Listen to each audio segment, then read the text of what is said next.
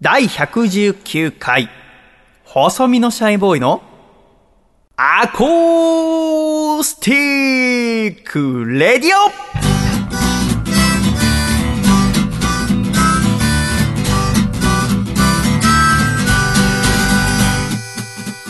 シャイ皆様ご無沙汰しております。細身のシャイボーイ佐藤孝義です。第119回細身のシャイボーイのアコースティック radio。この番組は東京都世田谷区三軒茶屋にあります私のジータークーからお送りしてまいります。この番組の構成作家はこの方です。どうも、構成作家の笠倉です。よろしくお願いします。笠倉さんどうぞよろしくお願いいたします。お願いします。そしてこの番組のアシスタントはこの方。どうも、アシスタントの楓です。よろしくお願いします。よ楓さんどうぞよろしくお願いいたしますろしくお。願いします。さて楓さん、はい今週は、んなんと構成作家のこの方にもお越しいただいておりますので、はい自己紹介お願いいたします。はい、構成作家の笹尾です。よろしくお願いします。笹君どうぞよろしくお願いいたします。お願いします。そして笠倉、はい。この番組はスポンサーの皆様の支えによって成り立っておりますがそのスポンサーになってくださった方の特典の一つとしてこのアコラジのスタジオ見学ツアーというものがございますが本日は茨城県のラジオネーム歌川ペロペロザロックさんにもお越しいただいております。歌川ペロペロザロックさんどうぞよろしくお願いいたします 軽くうなずいていただきましたけども。いるんですよ。いるんですよね本当に、はい。こういるんですいるんですいらっしゃいますよ。え ー確かにこの部屋には今5人の大人がいるということですね。はい。えーどうぞよろしくお願いします。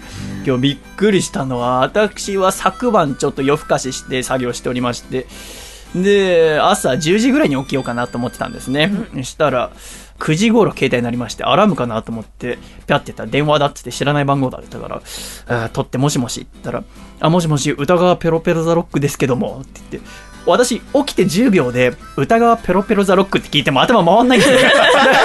あーあーああちょっとで、本日はあの、アコラジの収録があれば、見学に行かせてもらえないでしょうか。っていうことで、私、もう頭回んなくて、今日大丈夫だって、今、誘う来る、で、うん、コーナーの話し合い、あー来てください来てくださいってことで、えー、中はもう無理やりな感じでお越しいただきましたけど、歌川ペロペロザロックさんは本日は本当は家族と一緒にディズニーシーに行く予定だったんだけれどもお。これを収録している7月15日の金曜日は雨が降っている。ということでうん。延期になった。っていうことでシャイの家行こうってことで、うん。本日お越しいただきます。どうぞよろしくお願いいたします。軽くしていただきました。なんで声を上げてくださらない嘘ついてると思われませんか？私が。大丈夫ですかね？大丈夫ですね。まあ5人気配をね感じていただければと思います、はい。歌川ペロペロザロックさんは今モヒカンでうん。会社が今お休みということで、で、連休明けたらもうお仕事ってことで、このモヒカン部分を沿って、坊主の状態で行かれるってことで、うん。正しいですね。ありがとうございます。嘘じゃないんですよ。本当にいるんですよ、はい歌がペロペロ。ということなんでございますが、笠倉。はい。先週第118回アコラジの中で私ちょっとお相撲の話しましたけど、はい私はお相撲について知りませんって笠倉も知らない楓さんも知らない、ん笹尾君は全然わかんないです。わからないってことで、は私ちょっと初めてお相撲ちゃんと見てみようかなってことで、先週の日曜日に開幕して、えーこの1週間見てきたわけでございますけども、はい。注目すべきは、うん誰って言ってました？強関の笠倉。稀勢の里です。おお素晴らしい。稀勢の里関、はい。うん。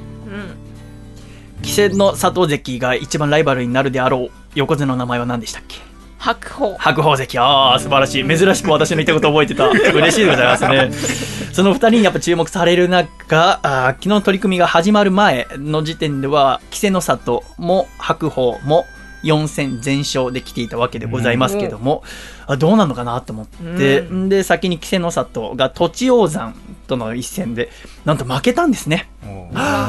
横綱になるにはこの綱取りがかかった場所優勝しなきゃいけないって中で、うん。この前半戦で負けるのなかなか痛いところなんでございますが栃王山に負けてしまってあーっつって優勝しなきゃいけないって中で白鵬が全勝でいったらもう白鵬が勝っちゃうってことだから、うん。これはなかなか厳しくなるかなと思った直後白鵬対宝富士宝富士が勝つんですね。はおー。びっくりしました。これで白鵬の連勝が33でストップ。うん。春場所から、その春場所の時に負けた相手も宝富士だったんです。へあー。ー。宝富士に負けて、その後33連勝して、で、再び宝富士に負けてしまった。びっくらこきましたね。っていうところで、えーこれ収録している7月15日の金曜日は6日目だったわけでございますけども、この収録前初めてね、みんなで相撲を見ながら、ほえーなんていうのがね、はねなかなか面白いもんでございますね。あの収録前にみんなで見てるのもね。はい。で、稀勢の里も本日戦いの中で、一旦は負けたんじゃないかっつって。相手方に軍配が上がったんだけども、その後物言いが入って話し合った結うん果、稀勢の里が勝っていたと。うんヒヤッとした。2敗しちゃうとね、なんてところでございましたが、その後、白鵬関も勝って、うんっていうところなんでございますけどもね。笠倉はどうです？やっぱ見てて。そうですね。あの、ちゃんとやってんな。え、あのさ、はい先週私が話したじゃん。ちゃんとやってんなな。なんでお前、親からしい ところから話してる。どっから話してる？確かにね、今日相撲見てる時に、白鵬が勝ったのを見て、さすがの相撲だなって笠倉が言いましたから、どっから言ってる？元横綱の立場から喋ってますから。なんでございましたが、はやっぱり私はちゃんと1週間こうやって見たの初めてだったんだけども、やっぱ白鵬さんの体が綺麗なんだよね。うんツヤッツヤ。これやっぱ解説の方もみんな言うね、白鵬関の体が綺麗。特に仕上がってる。でもね、白鵬関にインタビューすると、やっぱこの2週間戦うわけじゃないですか。はい約ね、えー15戦ですかってなると、やっぱ戦い切るこの体力っていうのも必要らしいんだよね。で、みんなやっぱこの最初場所が空ける1戦目に体を合わせて作って稽古するわけじゃない。白鵬は初日の時点では60%に仕上げていくんだ初日は60%。で、最後の千秋楽終わりの時に100%になるように調整してんだって。これはもうさすがとしか言いようがないね。だから60%で勝つわけだから。うんすごい。さすがだなぁなんて思いながら見てましたけども、私たちもね、やっぱ相撲見てて、やっぱこんだけ体でかくなるの、やっぱ外国人力士が多いのも分かるな。日本人だとなかなかしんどいんじゃないかな、はいなんてところでうん、みんなで体重測ろうっつって、笠倉が今日81.4キロ。はい。81.6でした、ね。8はい。200グラムの誤差ぐらい許してくれませんかで、笹尾くんが104キロ。104.6ですね。ああ、まあ、す、600グラム忘れたことぐらい許してくれませんか？で、楓さんは何キロですかいや、言いませんけどね。ああ、言いませんか。流れで言うかなと思い言ましわないですけどね。た。楓さんにね、体重計乗ってって言っても乗ってくれませんからね。乗りませんよ。なんでですかね。嫌ですよ。やっぱ女性が体重気にするってさ、本当にわからないんだよね。ううんん。あの、分かってるよ、その女性に体重聞いちゃいけないとかね。うんうんうんでも、女性が体重気にする意味がわからない。うん。うんあー太ってるって思われたくないと思われたくないんじゃないですかね。でも、別に太ってるって言われたことないよね。楓さんうは。ん。あーうん。それでも、やっぱ53って言いたくない。53じゃないですよ。危ない危ない。っていう楓さんですが、はい楓さん今日お相撲見ててどう思いました？なんか、思っていたよりも、何も知識がなくても面白いんだなって思いました。そうなのよね、うん。私もなんかいろんなこうしきったりとか知らなきゃ楽しめないんじゃないかと思ってたんだけど、ひょーって見てるだけでも面白い、うん。しかも6日間ぐらい連続で見てるとその初日ああこの人体ちっちゃいのに頑張ってたなっていう人が4日目5日目でも頑張ってるの見るとああ初日頑張ってた人だって見れるってこの続けて見る楽しさなんてあんだなと思いまして、うん。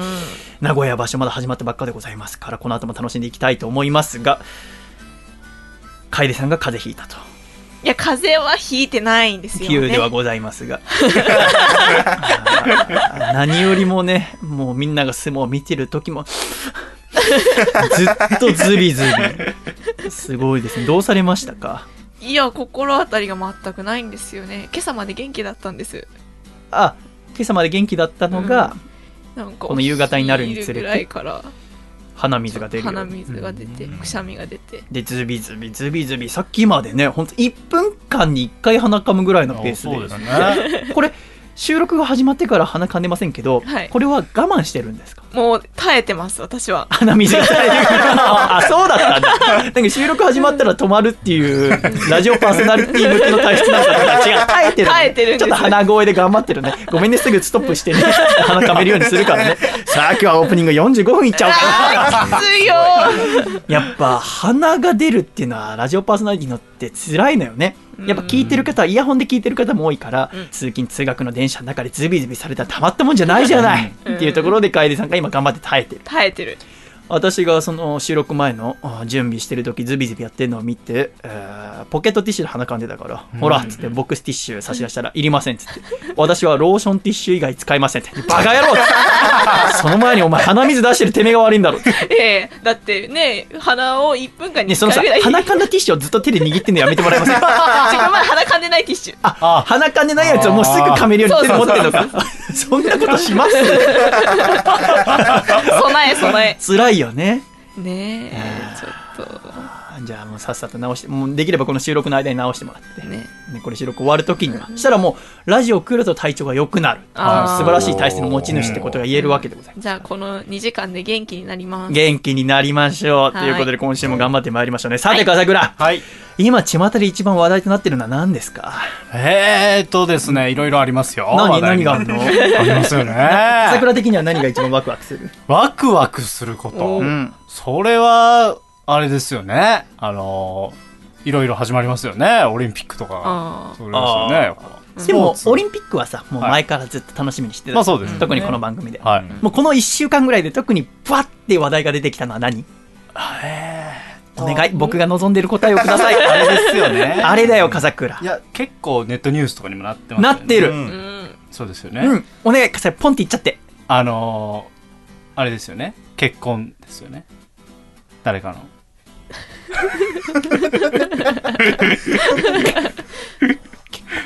婚じゃないですか。誰の？芸誰か芸能人のあの、はい、結婚。八代優さんが結婚したじゃないですか。あはい。そっか。はい。衝撃戦隊っていうお笑いコンビの方。そっかそっかそっかそういうそういう番組もなんか関わってる、いや、関わってないんですけど。なんかロンドンハーツかなんかでやったって話ああ、なんかありましたね。そそれではないみたいですね、どうやら。はい。なんかほらおめでたい話題だからさ、はい。あんまり。それじゃないよとは言えないし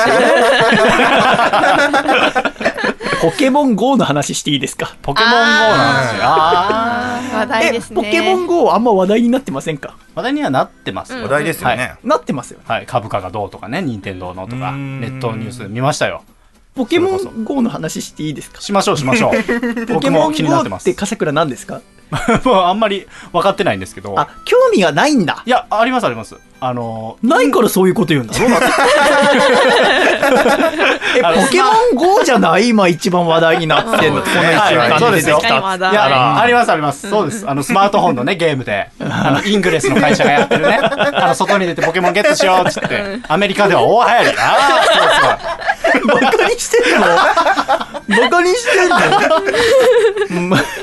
ポケモン GO っていうのはそのあのスマートフォンのね位置情報を活用することによって現実世界そのものを舞台としてポケモンを捕まえたり交換したりバトルしたりするっていう体験のできるアプリなんでございますけどもこれがあ今笠倉が言っていたはい。イングレスを使ったナイアンテックうんやポケモンカンパニーそして任天堂が協力して作られたものがですねはい。アメリカなどで日本より先に配信されたっていうことそれがアメリカではもう6500万人ぐらいの方が登録して、えー。ツイッターのアクティブユーザー数を超えたなんて話になってまして、えポケモンって笠倉やったことある？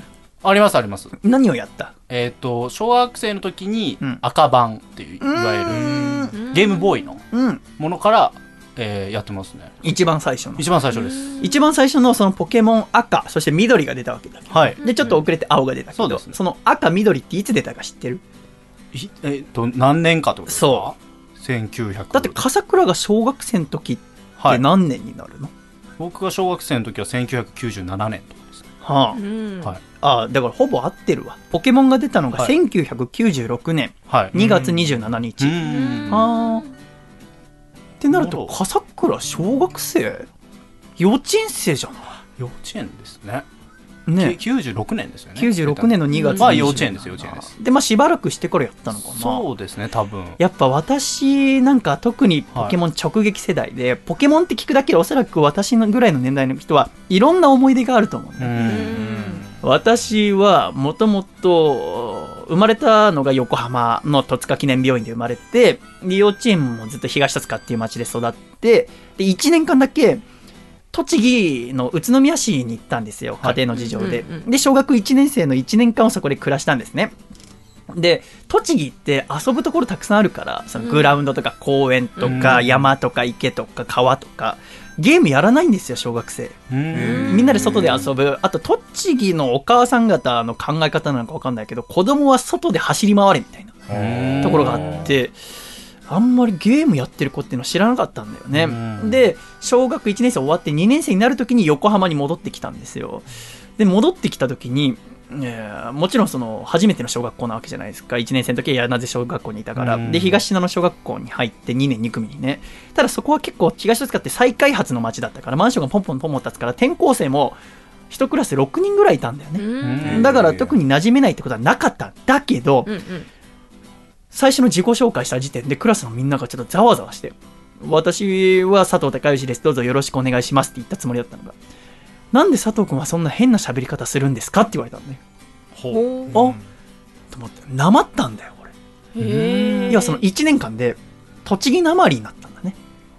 自分じゃ気づいてなかったんだけど「はじめまして僕は佐藤孝義と申します。どうぞよろしくお願いします」ってなっちゃってたん。だよえこれ私は要は栃木に行く前もちろんずっと横浜だからそんなことなかった。で知らない間に1年間ですっかり栃木に染まっちゃったんだね。で帰ってきて一応ちょっと心配にはなったんだよね。母さんに一応聞いてみて「お母さん僕なまってない?」っつって。そしたらお母さんが「あ高吉は全然なまってないよ」って言ったんだ。から信じたんで、で間違えたの、僕がもう聞いてる時点で「お母さん僕なまってない?」って聞いてお母さんは「高吉は全然なまってないよ」って言ってたから誰も聞いてなかったで私は一瞬やばいこのままだと都会の学校でいじめられると思ったんだよね。はあはあはあいや必死で最初のうちはあんま喋んないようにして、うんかつ標準語を勉強するためになんかテレビをたくさん見たりとかね周りの子の喋り方真似したりとかするうちにだんだん治ってったんだね、でその時にその最初の佐藤君はなんでそんな喋り方するのって言ってクラスがわーってちょっと笑った。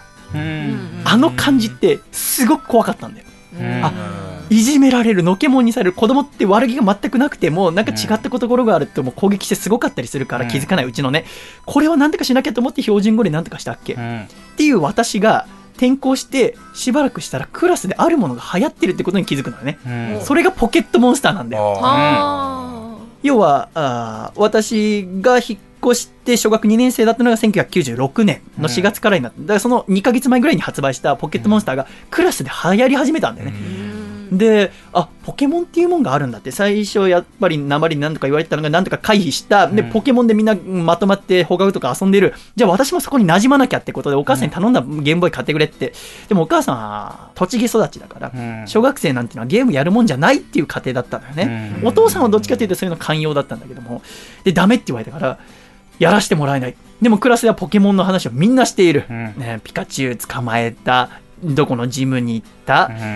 交換すると進化するポケモンがいるってみんな話してる、ん。佐藤ポケモン何やってんの？赤緑。最初にうん選んだポケモンはゼニガメ不思議だね。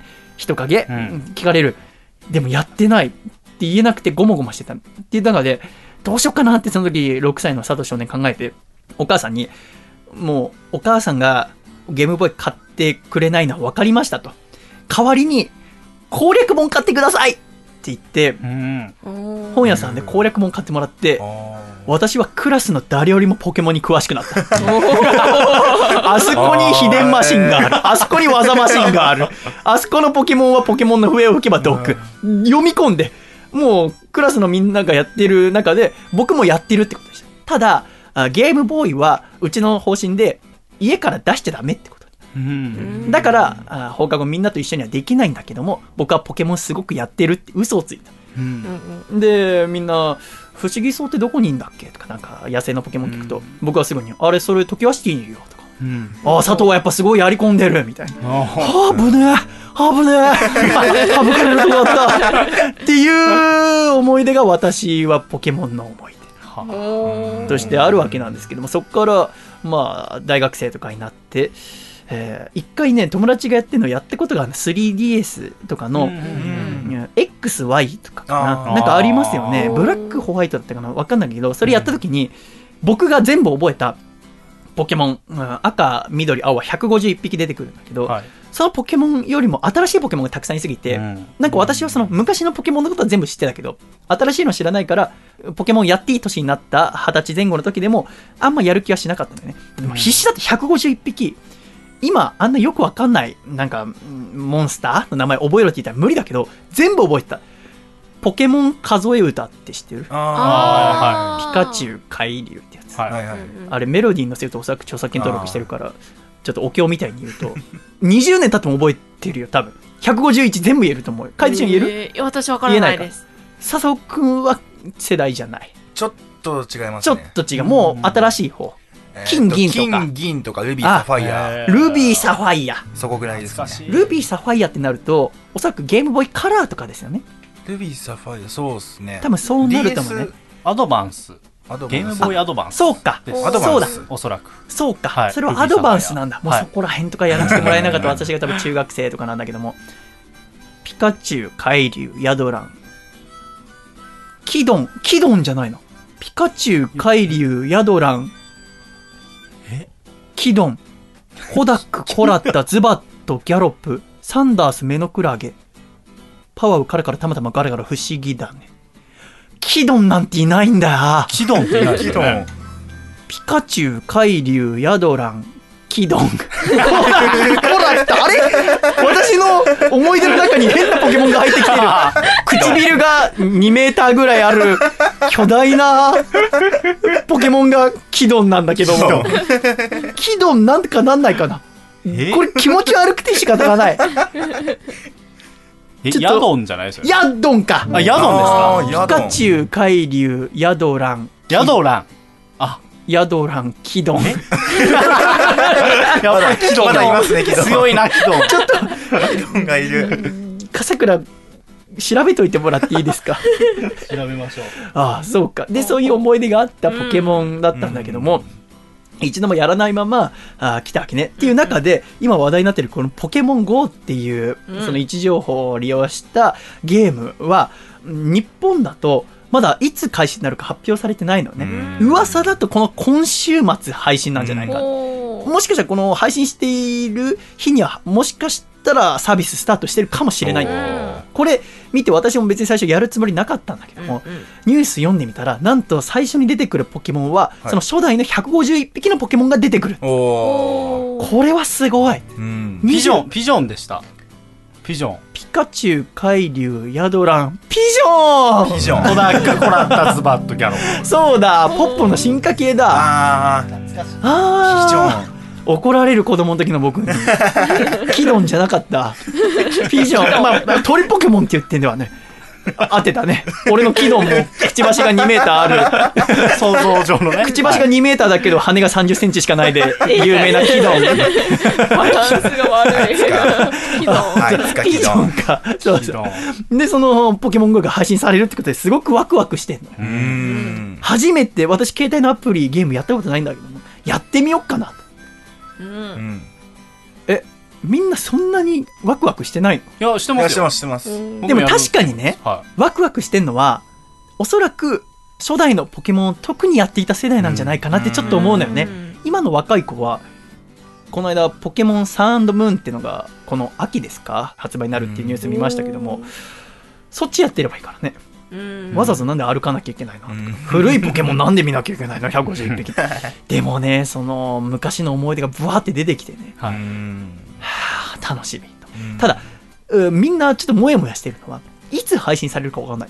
うん。そうですよね。ゲームソフトだったらやっぱクオリティに下ろさなきゃいけないから、うん。発売のあ数ヶ月前から12月5日発売ですって分かってるわけですよね、アプリってやっぱね配信元が「はいスタート!」でやった瞬間に配信されるから、うん。逆に言うと押すまでの時間は調整できるわけよね。うん。だから完全にするまで分かんないから。今みんなモヤモヤして。そうですうん。ね、だからそのやっぱね任天堂の岩田元社長も昨年7月ですかお亡くなりになって、はい。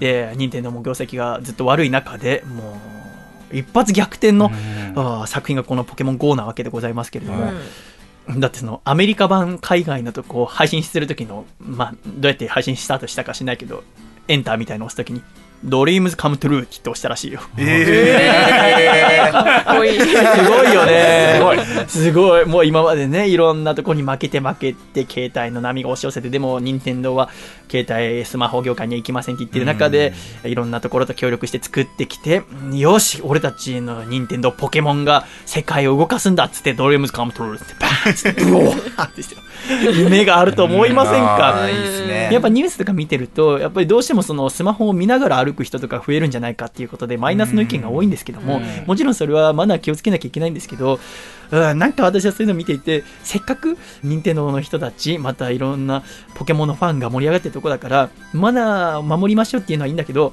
あんまりこういうゲームは良くないですねってマイナスなことに関して言うのは、ちょっと控えてくれたら、あ私たち世代の人はやっぱり楽しんでやりたいじゃないですか。うん喜んで、ああ、ポケモン懐かしいなっつって、あでもこういうし新しいうん進化もしてて、現代に戻ってきたんだ、ポケモンがっていう楽しみを味わいたいななんて思ってますから、もしこの週末に配信されたら、うんちょいとやってみようと思いますので、うん皆さんもやってみてはいかがでしょうか？ということで、今週は歌がペロペロザロックさんと、いますね。はい。います。で楓さん、えー笹尾くん、えー君は笠倉ですはいお送りしてまいります。第119回細身のシャイボーイのアコースティックラジオ。この番組は、大分県かこちゃん、静岡県エルモミーゴ、岐阜県緑、東京都エクストリームパーリ、徳島県相馬、栃木県 WT、青森県 TNTR、静岡県ホッシー、東京都ちびりんご、青森県フジモン、埼玉県イサゴッグ、以上11名の提供でお送りしてまいります。では今週の1曲目お聴きください。街明かりで、街明かり。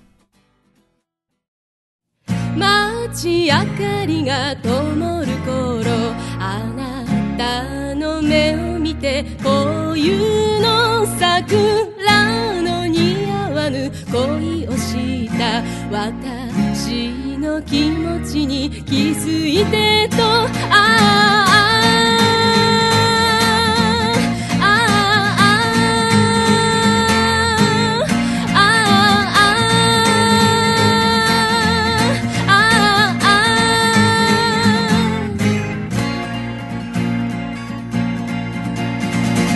冷たい風吹き込んできた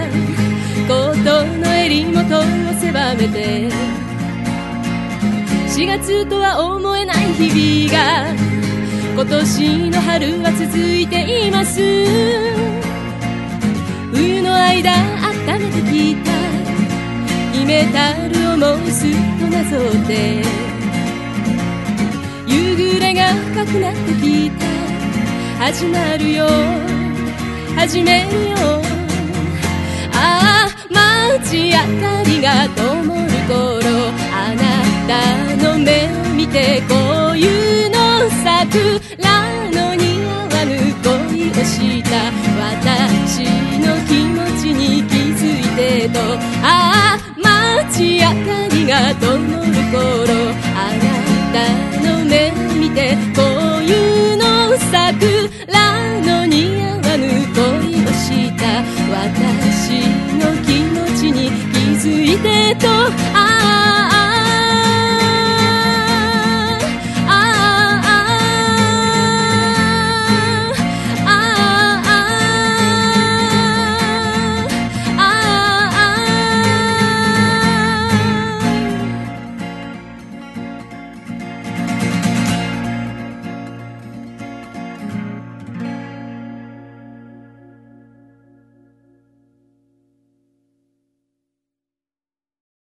ありがとうございました。町あかりさんで、町あかりでした。では、ジングル大阪府、ラジオネーム、金の陣さんからいただいた、細身のシャイボーイがお父さんと仲直りする方法。お父さん、たとえ歯に詰まったとしても、手を休めず、カールを食べ続けるお父さんってやっぱりかっこいいね。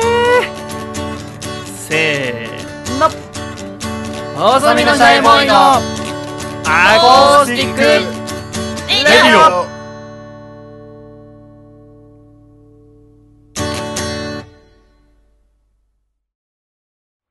シャイ。第110回細身のシャイボーイのアコースティックレイで改めましてこの番組は細身のシャイボーイと笠倉と。カエルと、笹尾と、歌はベロベロドラッグお送りしてまいりました。とうとう、口を開いていただきました。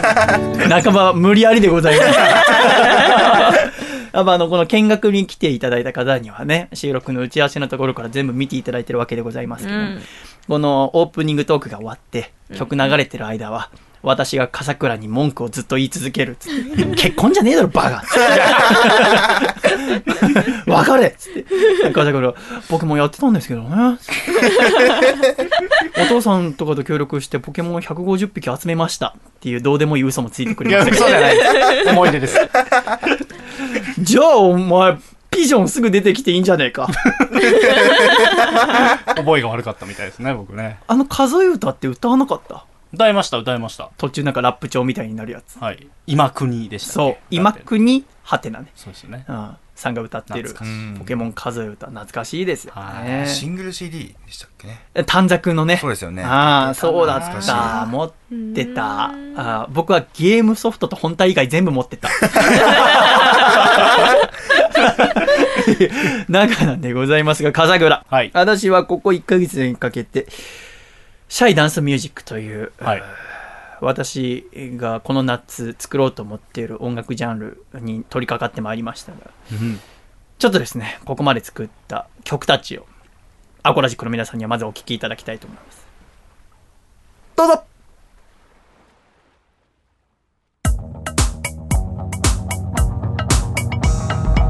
今日も誰かがいけない恋をしてたってさ噂に踊らされことの詳細調べては自分の正義と示し合わせたがる人の不幸は蜜の味垂れたのを舐めるだけでは飽き足らず逆さにしたり叩いたり嫌な世の中になったな。平成ってやつ生きり立って攻めまくって笑ってるそんなのってなくないか？命燃やして恋したって愛したって時代に生きてんだ。嫌なもんだよない年をして夢見たもんで平野で始めたこの生活も人のためになっているかと聞かれれば耳が痛いってもんで負けないために定めたいくつものルール囲まれ暮らす中でがんじがらめ困ったもんだな動けなくなっている自業自得か生きり立って転んじゃって沈んでくそんなのってなくないか命燃やして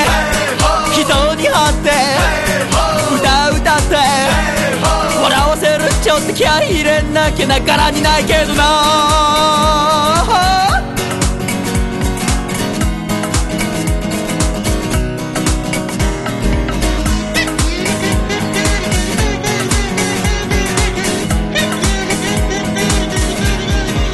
命燃やして笑い張ってぶつかり合って歩んでくそんなのってよくないか希望並べて甘いなってキモいなって笑われるよりかましいだわ。かかってこいや。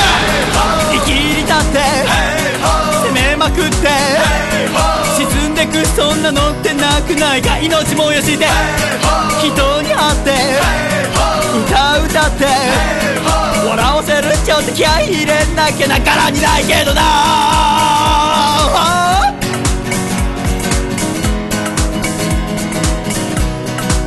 命燃やして。Hey ho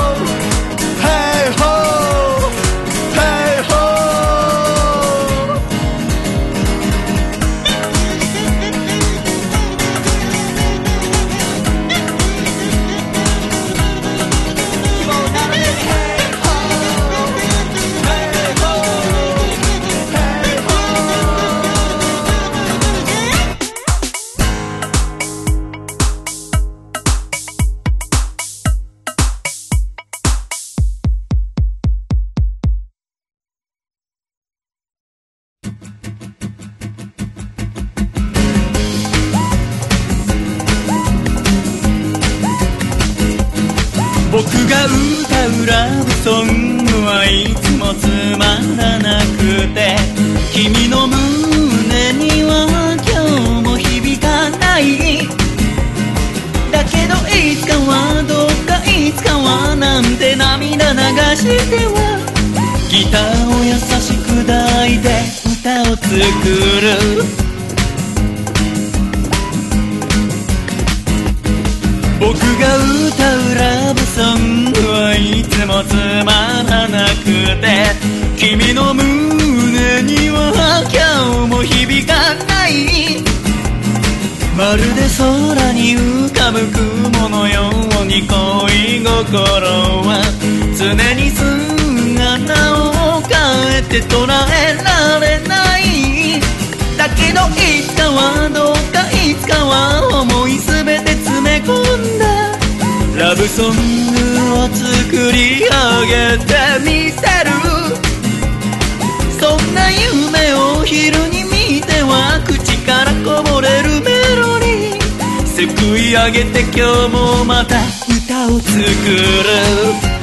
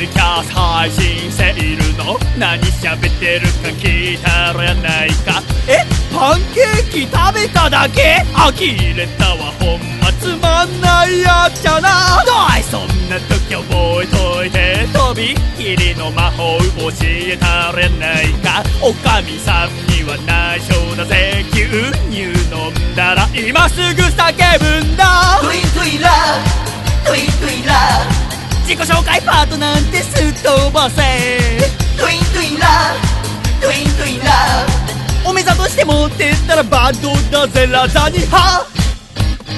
なんてこったい5歳でご意見番。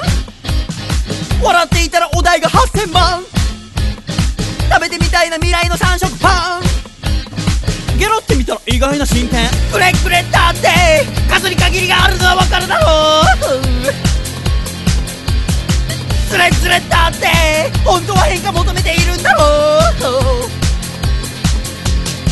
車輪まるっと回してもっと遠くの街へと行ってみたい、yeah、スモモトゥイントゥイラトゥイントゥイラキャット買ったらキュートだぜ。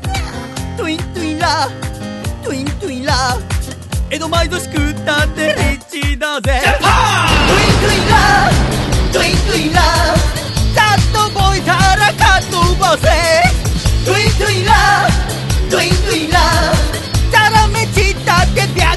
るでカステラ。周りを見たら僕だけ三輪車。浴衣姿がエロいなお姉さん。三者だったらみんなでジンギスカン。焦らず行こう笑って到んじゃん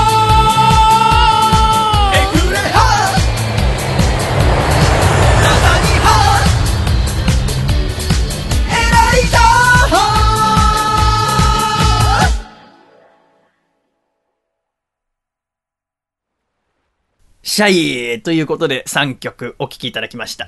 はい。ヘイホー、僕のラブソングがつまらない。そしてトゥイントゥイン、ラでございますけども。これやっぱあのーこういうノリノリな音楽、打ち込みが入ってる音楽って、うん私はトレーニングする時とかに聞くのが好きなんですね。走ったりとか筋トレする時に EDM 聞いたりするんですけど。曲が一回終わると無音が一瞬来るじゃないですか。はい。で、今聴いていただいた3曲の間にも2回間がありましたけど、そこ無音になるわけですけども。あれいらないなと思ったんですね。うん。うんあれの無音のところがなくなったら、アルバムとして通して聴いた時にすごく楽しいんじゃないかな。うんランニングする時にいつもこのおシャイダンスミュージックってアルバムがもし完成したら聴くってなったら面白いんじゃないかな。うん。で、さらに、もしランニング用ってことを考えるのであれば、時間が分かるといいんじゃないかな。この1枚のアルバム聴き終わったら、ちょうど30分。うん。うん。っていうのなんか面白いんじゃないかなと思って、うん。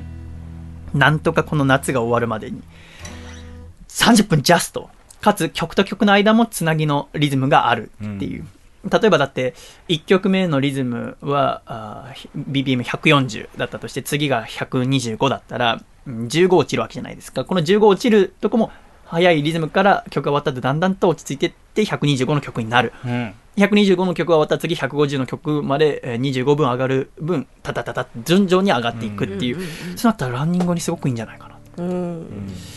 できるかな自分になんて思いながら作ってるところなんでございますがだから今週もシャイダンスミュージック作ろうと思っていたんですけども今週いろんな話いろんな人あったりしましてですねその中で一個カップルの喧嘩の仲裁をしましてそれしていていろいろ考えたんだけどもとても踊っていられる状態じゃなくてですね それぞれ男性の方と喋り女性の方と喋り男性女性合わせて私との3人で話し合いをしてなんとか落ち着いたりしたんですけども カップルっていうのは大変ですね、まあ結婚しているね片倉なんかもっと大変だと思いますけども、まあ、はい。また違った大変さがあるんじゃないかなと思うんだよあー。ね結婚して一個落ち着いた中でもし、ね、この人と一緒に添い遂げるっていう覚悟がある中での大変さとうん。要は私が今回お話しした方々は3年うんか4年もお付き合いしてる人でしたからだから結婚するかしないかみたいな私と同い年ぐらいの方々でしたからで、うんっていう中で些細なことで喧嘩したりとかまたあ別れた方が相手のためなんじゃないかとこの人は思ってて、そんなこと思うんだなんて思ってたらですね。とてもダンスなんてしてる場合じゃなくてフォークソングができてしまいましてですね。今週作ったのは、えールイボスティーを飲みながらって曲ですね。えー私は紅茶をもともとさほど飲みませんでしたけども、えー母親がルイボスティーよく飲んでたので、え家で毎日飲むうちにルイボスティー飲むようになったんですけど、もしかしてこう恋人たちも同性とか一緒に恋人関係続けているうちに相手のいろんなものが映ったりとか、話し方とかね、そういうことがあるんじゃないかな、なんてことを思いながら、お互いが大切にしてくれればいいんだけどな、別れちゃって後悔したったらもう間に合わないこともあるからね、なんてことを思いながら作りました。お聴きください。今週の新曲です。細身のシャイボーイで。ルイボスティーを飲みながら。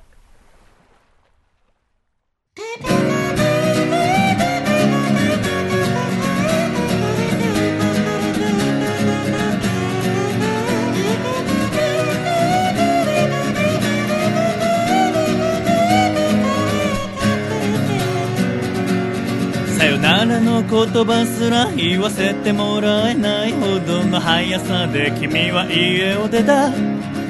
昨夜からの喧嘩は思いもよらずに燃え上がり二人を別れと導いた。うべべ。そもそもは僕がズボラすぎたんだ。恋人らしいことの一つせず。記念日や誕生日もほったらかしては冷たい人ねと泣かせた。君とルイボスティーを飲みながらおしゃべりするのが好きだったんだ。二人ルイボスティーを飲みながら過ごせればそれでよかった。家のことなど僕は何一つせず全て君の役目だと押し付けた。そのくせ出てきた料理口合わなけりゃまずいと言って不機嫌君を困らせた。Baby そもそも趣味思考合わぬ僕らなぜに一緒にいたのかわからない。でもふとした瞬間に感じていたんだ優しさと安らぎと愛を君とルイボスティーを飲みながらおしゃべりするのが好きだったんだ二人ルイボスティーを飲みながら過ごせればそれでよかった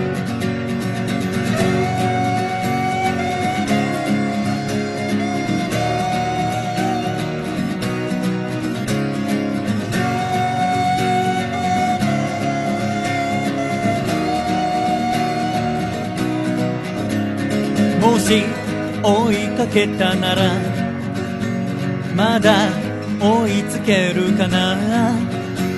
もし謝れるのなら本当の言葉だけを伝えなくちゃ。君とルイボスティーを飲みながらおしゃべりするのが好きだったんだ。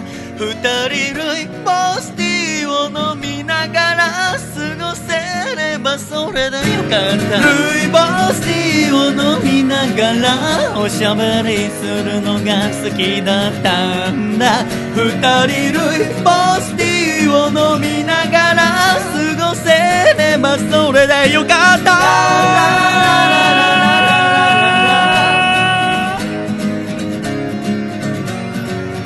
ラララララ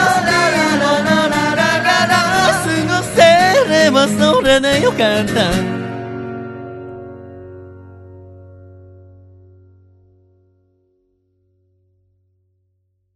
ありがとうございました。細身のシャイボーイでルイボスティーを飲みながらでした。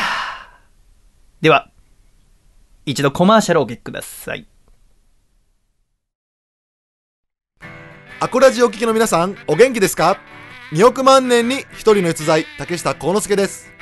プロレスラー竹下幸之助の強さの秘訣は、離乳食から食べ続けているつくねにあります。ぜひそのつくねを僕の両親のお店、焼き鳥大吉千島店でご堪能ください。名物おかみと美味しい焼き鳥があなたのお越しをお待ちしております。お店の詳しい営業日やアクセスは焼き鳥大吉千島店で検索してみてくださいね。大吉の焼き鳥食べてデッドリフト200キロバンバン上げたったらええねん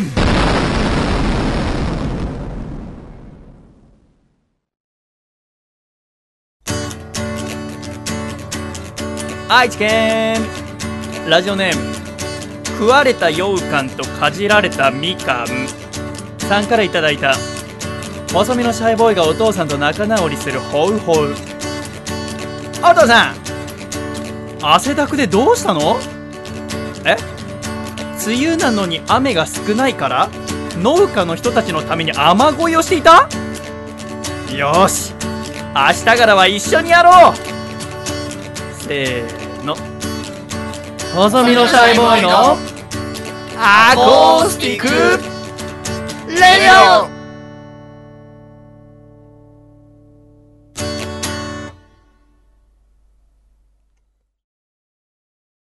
オリンピック博士楓のリオデジャネイロが始まりよ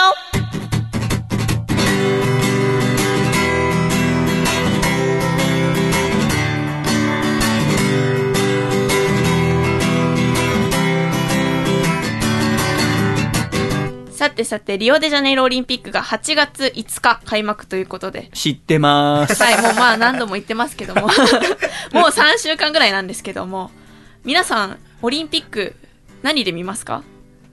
まあテレビで見ると思うんですけど、テレビで見ます。はい。テレビで見ますよね。今、それこそこう 4K とか、また先週お話しした VR でも見られるかもしれないっていううん。こともありましたけど、まあテレビで見るのが当たり前。しかも、なんなら生放送で夜中でも見ちゃうっていうのがそうですね。当たり前になってきてるかと思うんですけども、まあ、そもそもそのテレビ放送テレビでの中継が始まったのっていつなのかなっていううんのをちょっと疑問に思いまして、実はテレビでの中継が始まったのは、1964年の東京オリンピックの時に衛星放送で中継が始まったんですけども、その時から、まあ、50年ぐらいですかね、はい。経って、今ではもうとっても綺麗な画質で生放送で当たり前のように見られるようになってきているわけですけども、うん。その歴史を学べるような展示がありまして、はい。横浜で開催されるんですけども、7月22日の金曜日から、オリンピック、リオデジャネイロオリンピックとパラリンピックの期間である9月11日の日曜日まで、横浜の放送ライブラリーという施設ではい、入場無料なんですけども、どオリンこ放送ライブラリ？ー放送ライブラリーは山下公園と横浜スタジアムの間ぐらいにはあ。開国記念館とか多分そのあたりですね。そうですね。その近くです。はいはいはいはい。その近くです。横浜知ってる感出せた。よかった、私もちょっと知ってました。その放送ライブラリーという施設で、オリンピックを学ぼう展2016というのが開催されるんですね。うん。その内容なんですけども、まあ、放送ライブラリーという施設なので、オリンピックと放送に関する展示を行っているんですけども、例えば、オリンピックの歴史だったり、それからテレビでの中継が始まった東京オリンピックでの、まあ、ちょっとした展示とか、まあ、ポスターとか、まあ、話題になったものを展示されていたりですとか、今回のリオデジャネイロオリンピックの展示物もあったりするんですけども、ちょっと面白そうなのがですね、このオリンピックを学ぼう展、入場は無料なんですけども、これに行くと、なんとですね、館内でオリンピックの中継が見られるんですよ。ほもちろん昼間なので時差の関係で見られる競技見られない競技っていうのはあるかもしれないんですけどもこのオリンピックを学ぼう展が開催されている時間が昼間なので。ただちょっとタイミングがやっぱとっても涼しい中いろんな展示物を見ながら競技も見られるっていうので面白いんじゃないかなと思いまして要はその民放ではやっていないような競技も見られるかもしれないかもしれない。うーんまあ。そうなんです。まあもちろん今お家のテレビでもそうですし、すごい綺麗な画質画質で 4K とか VR とかでも見られるような時代ですけどもちょっと歴史を振り返ってみるのも面白いんじゃないかなと思いました。ぜひお時間あれば横浜で展示をやっておりますので足を運んでみたらいいんじゃないかなって思います君は死の回し者なんです。か 回し物ではないですあ横浜横浜は好きですよ。あそうか。横浜横浜の人になりたいと思ってますよ何うちに嫁に来るってこと？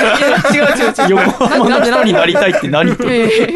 大学横横浜なんです。浜生まれの大学が横浜なのでもとに聞きたい言い方だよね。田舎娘が東京の人になりたいみたいな。まあちょっとね、出身埼玉なので、横浜の大学に通うからにはちょっと染まりたいなって気持ちもあり。まあ確かに埼玉と比べると横浜の方が上だもんね。まあ上じゃないと思いますけどね。上ではないかな。時々比べられるんですよね。やっぱ東京からの距離がね、うん北と南でね横浜埼玉ってあるわけでございますから、埼玉と横浜を横並びにされることがたびたびあるんですけども、へえ。こっちその度にまあねと思いながら内心はね全然横浜の方が上だけどなと思って確かに横浜は海が近いですからね。いいですよね。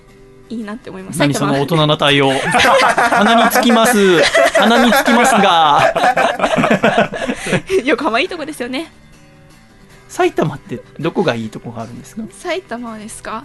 うん、特に何もないのがいあいところじのなんかゃないですか？そのポケモン GO では、はい。い、ろんな地方地方の大きなスポットのところにはなんか有名なポケモンが出るようなあー場所ポケモンストップっていうんだっけうなん。なんかそういうのが選ばれるらしいんだよね。埼玉だったらどこがそのポケモンストップに選ばれると思う、横浜だったら例えばランドマークタワーとかさうん。選ばれそうじゃないですか？埼玉？埼玉ですか？埼玉は何のポケモンが出るの？え、え、わ、え臭い花？臭い花かな、うんうん まあそうですよね。み水じゃないですよね、多分。君僕に切れてんの？この数週間数週間かけて君切れてんの？いや、そんなことないですよ。仲良くしたいと思ってますよ。曲行った途端すげえ鼻かみじゃんそれはさしょうがないじゃないですか。あれなんとかなりません？我慢してるんだからしょうがないじゃないですか。超怖いんですけど大丈夫ですか？大丈夫ですよ。ありがとうございまます。ではちょっと一曲聴いていただいてる間にまた鼻かんでください。ではお聴きください。千葉映画祭のテーマ。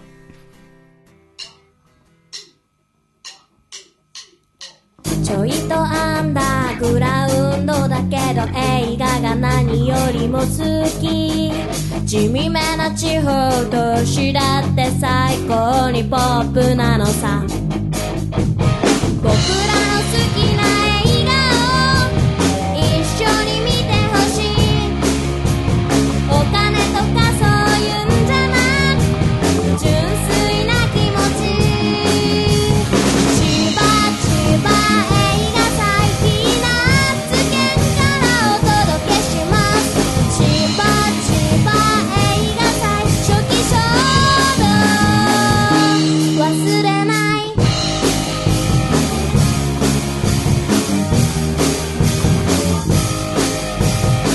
ここ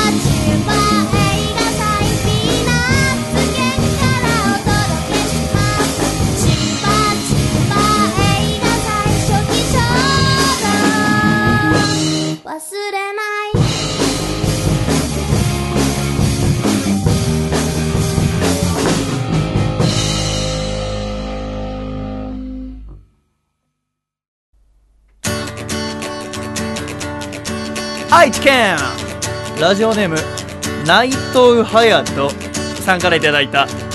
細身のシャイボーイがお父さんと仲直りするホウホウ。お父さん夏休みがやけに多いけど本当に会社の休みなんだよね。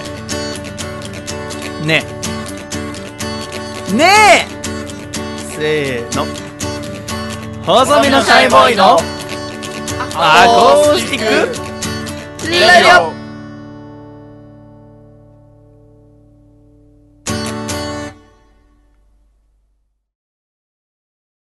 夏のコーナー大改革シャイということで、笠倉。はい。今週なぜ笹尾くんにお越しいただいたかというと、約3ヶ月前の第104回のアコラジでですね、はい笹尾くんも交えて新コーナーについてのディスカッションをしたわけでございますけども、うん。今週はその3ヶ月前に話したコーナーがどういう風になっているのかなっていう確認と改革をしていこうというところでございます。では1個目のコーナー早速参りましょう。アコラ人狼。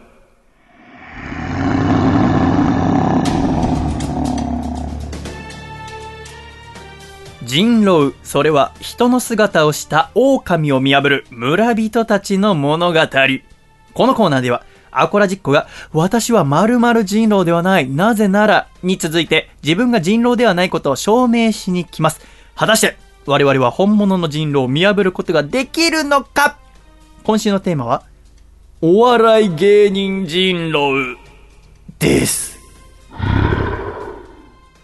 となっております、笹尾くん。はいこれは笹尾くんが考えてくれたアコラ人狼でござはいい、ます。そうです。今週のテーマは、お笑い芸人人狼ということで、村人たちがはあ釈明しに来てくれておりますので、一人一人話を聞いていってみましょう。では、一つ目。北海道ラジオネーム、グッタイミンズたけしさんからいただきました。は あ私はお笑い芸人人狼ではない。なぜなら、今からやるギャグがめちゃんこ面白いからだ。いくぞ右のお尻が衆議院、左のお尻が参議院。そして今、国会が揺れています。怪しくない？本当に？いんですけども信用できないな千葉県ラジオネーム抜け作さん。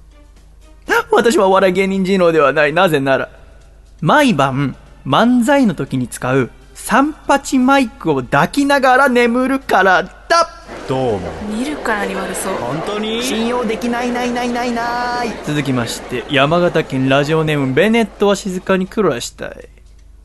私はお笑い芸人人狼ではない。なぜなら、ゴルフボールが転がっている様子を見ると、オンバトで審査されている様子を思い出してしまうので、ゴルフの試合中継を見ることができないから。だどう思う？信用できないな見るからに悪そうなり。信用できないな高知県ラジオネーム果汁108%私はお笑い芸人人狼ではありません。なぜならスーパーの鮮魚コーナーで「サンマ」という文字を見かけると無意識に「おはようございます」と言ってしまうからです。怪しいでござる怪しくない。本当に？怪しくない。体毛が濃そう。本当に？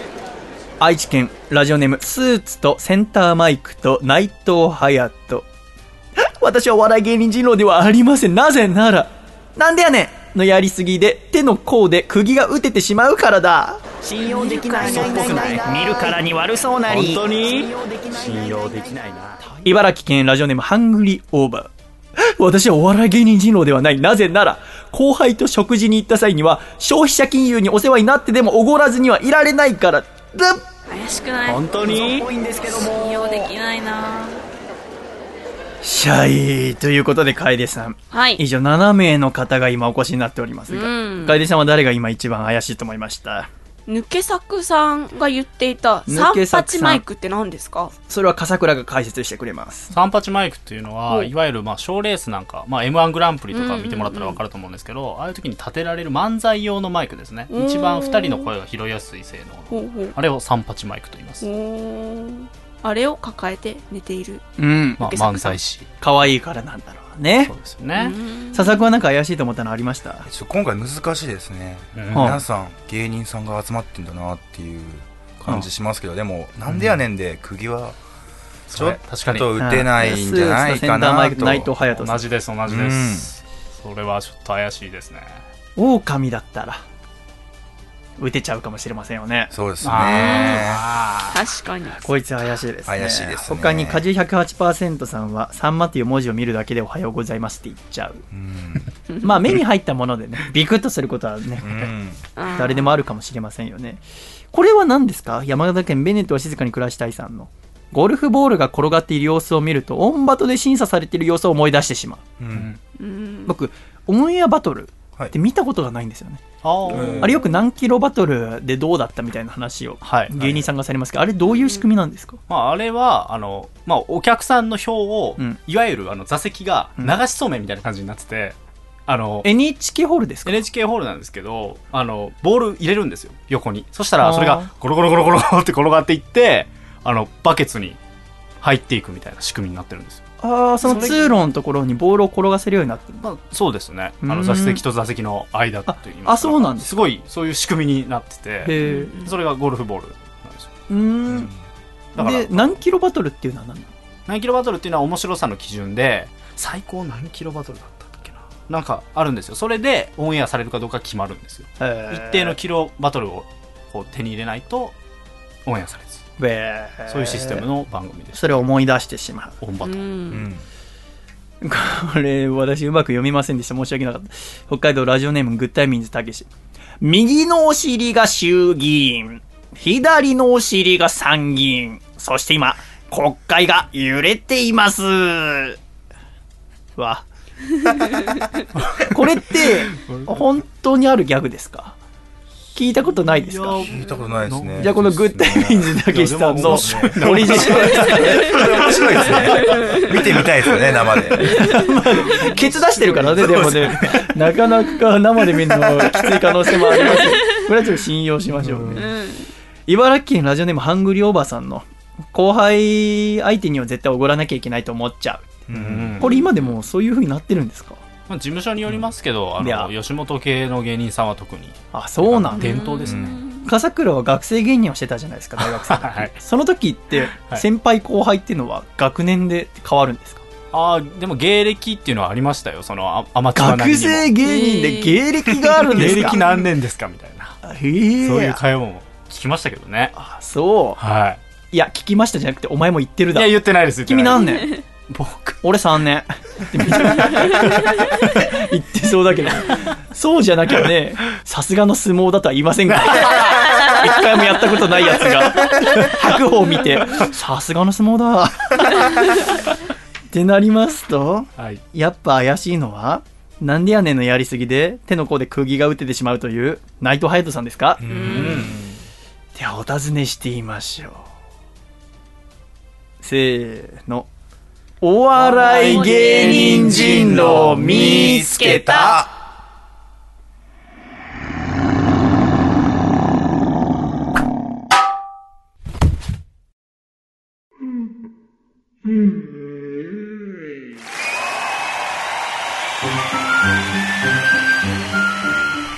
だーやっぱり内藤隼人さんでございました。しかし、えー皆さんのおかげで、えーアコラジ村には平穏が訪れました。ありがとうございました。よかったっていうのがアコラ人狼のコーナーです。そうですね なんですけども、はいこれ要は3ヶ月前に聞いた時に、このコーナーの特色は、今流行っている人狼っていうゲームを、あーやったことのない私や笠倉が、そのニュアンスだけを感じながら、かつ毎週毎週テーマが変わっていくっていうコーナーは、アコラジで今までやったことがなかったので、うん。面白そうだということでやったわけなんでございますけども、はい。うん。これが思ったよりも跳ねなかった理由は何ですかね？笠倉笹尾くん。ううんんこれでもね、案として3ヶ月前に満場一致で面白いってなったわけじゃないですか。ってなると作ってる側の私とか笠倉、また反応する側の楓とか、このスタジオ側の問題が結構大きい気がするんですよね。うんで、その SE があるじゃないですか。そうですね本当かなとか、うん嘘っぽいっていう。うんあれは、もちろんですけど、この収録している時は全く流れないわけじゃないですか。うん後でうん私が後乗せするっていう。その空気感とかも、やっぱ収録だったら収録で盛り上がるものじゃないと、その楽しんでるのかな、楽しんでないのかなの雰囲気が放送に入っちゃって、うんあんま盛り上がらなかったうんまたこう嘘を見抜くっていうところの、うん引き出しというのが私にあんまなかったのかな。真面目に考えちゃったりしすぎなのかな。で、うんリスナーもどこまでふざけていいのかなって。本当のことと、ふざけすぎるとなんか突飛すぎちゃう。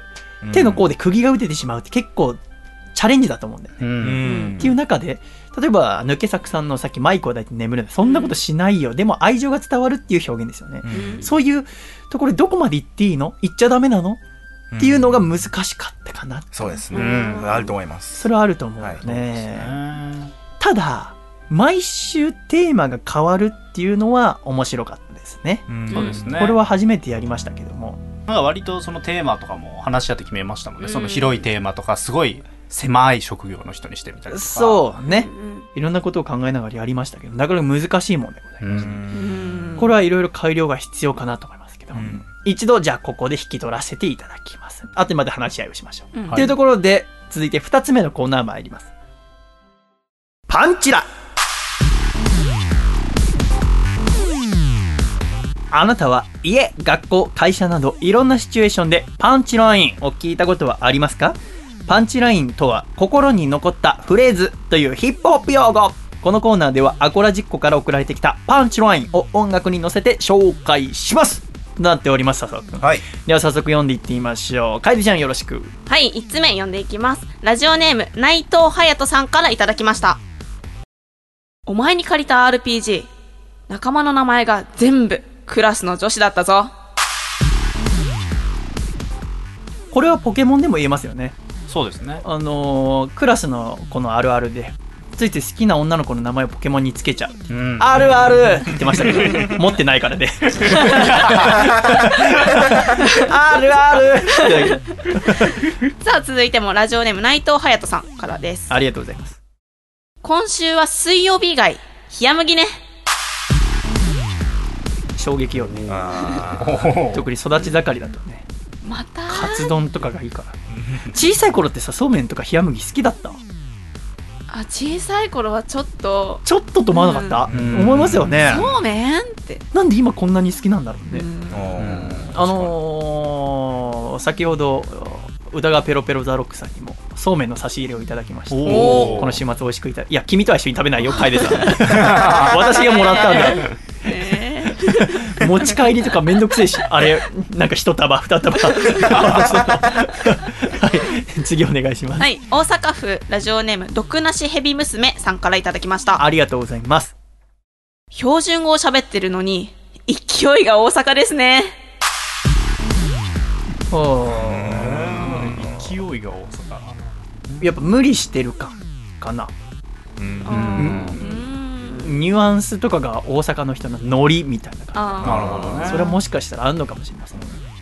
まあ笠倉みたいな。とかあ笠倉はもう標準語を喋ろうともしなくなりましたけど。最初の頃ちょっとありましたけど。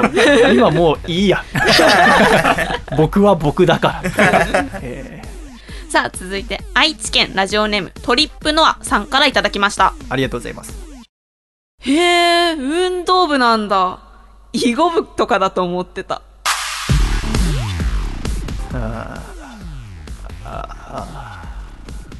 僕これ全然違うけどうんうん。文化祭でギター弾いたことがあって高校かなんかで。でそれを見た科学科かなんかの女子があ先輩のおかげで概念変わりましたっつって文化祭とかでギター弾いてる人ってみんなかっこいいもんだと思ってました。ありがとうございました。って言われたことがあったけどまあそれに近いかな。見た目とかからってことだよね。うんとうんひっぱたいてやりますけど。同窓会とかであったら。まあ誘われないんですけどね。ね、次行きましょうね。う。はい。高知県ラジオネーム果汁108%さんからいただきました。今日は土みたいな色のコーディネートだね。せめてカレーって言ってほしいよね。カレ僕も何も考えずに服着てったら黒ばっかりになっちゃった時に、うん。そういう意志のある人だと思われたことあるね黒ばっかの人って結構ポリシー持ってる人ーがいる、だからその次会った時に今日は黒じゃないんですねって言われたんだよああそれ何ですかって言ったらこの間会った時全部黒だったので、うん。フあァッションについてもう口出ししないでほしいよね。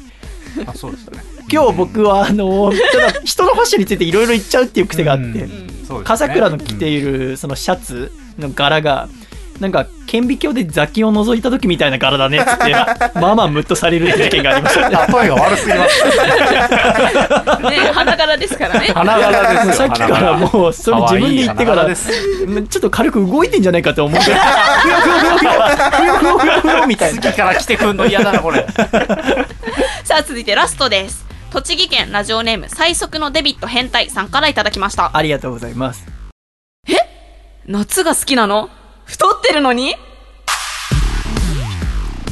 あー今一瞬笠倉と笹尾くんがざわっとしました、ね、デブ二人が、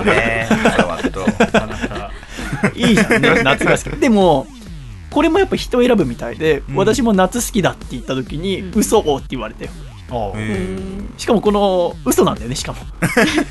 じゃああ嘘じゃないのー夏好きって言っときゃいいんだろうと思って言ったのに嘘って言われてどうすればいいか分かんなくなる。季節聞かれて、まあ本当は秋なんだけど、うん。秋って言うとなんかほらほらみたいなさ。うん。特に今の季節とかねこれから夏になるのにみたいな。特に秋とかああこれからみんなが盛り上がろうとしてるのにもう終わった先のこと考えてるみたいなつまんない人って言われそうで、うん。夏が好きですって。嘘って。もうどうすればいいか分かんないよって。っていうコーナーでしたね。パンチラ。ということで一通りお送りしてまいりましたが笹尾君これはいかがでしたでしょうか？あ面白かったですね、うん。でも後半になるにつれて、うん。こう細見さんのなんかトラウマを引き出すコーナーになりつつあったのはありましたね。なんかやっぱりその心に残ったフレーズって、うん。誰かから傷つくことを言われたことが多いですねやっぱり、うん。僕はもっとなんかこう笑えればいいなと思ったんだけど結構僕の暗黒の思い出のところこと引っかかることが多くて 全体的に暗くなってしまうっていう。これもじゃあ誰が悪いって私が悪いことになっちゃうんだけどもやっぱあのうん初めての取り組みとしてはちょっと EDM っぽい音楽に乗せて、うん。えーをリズムに合わせてやっていくっていうのはちょっと音楽っぽい面もあって面白かったところではありましたね。というコーナーでございます。はいこれもじゃあ一時ここで終わりにしておきましょう。また後で話し合いしましょう。ということで現行のコーナーではラストでございます。無理無理無理あなたはどう頑張っても叶うことのない夢ありますか？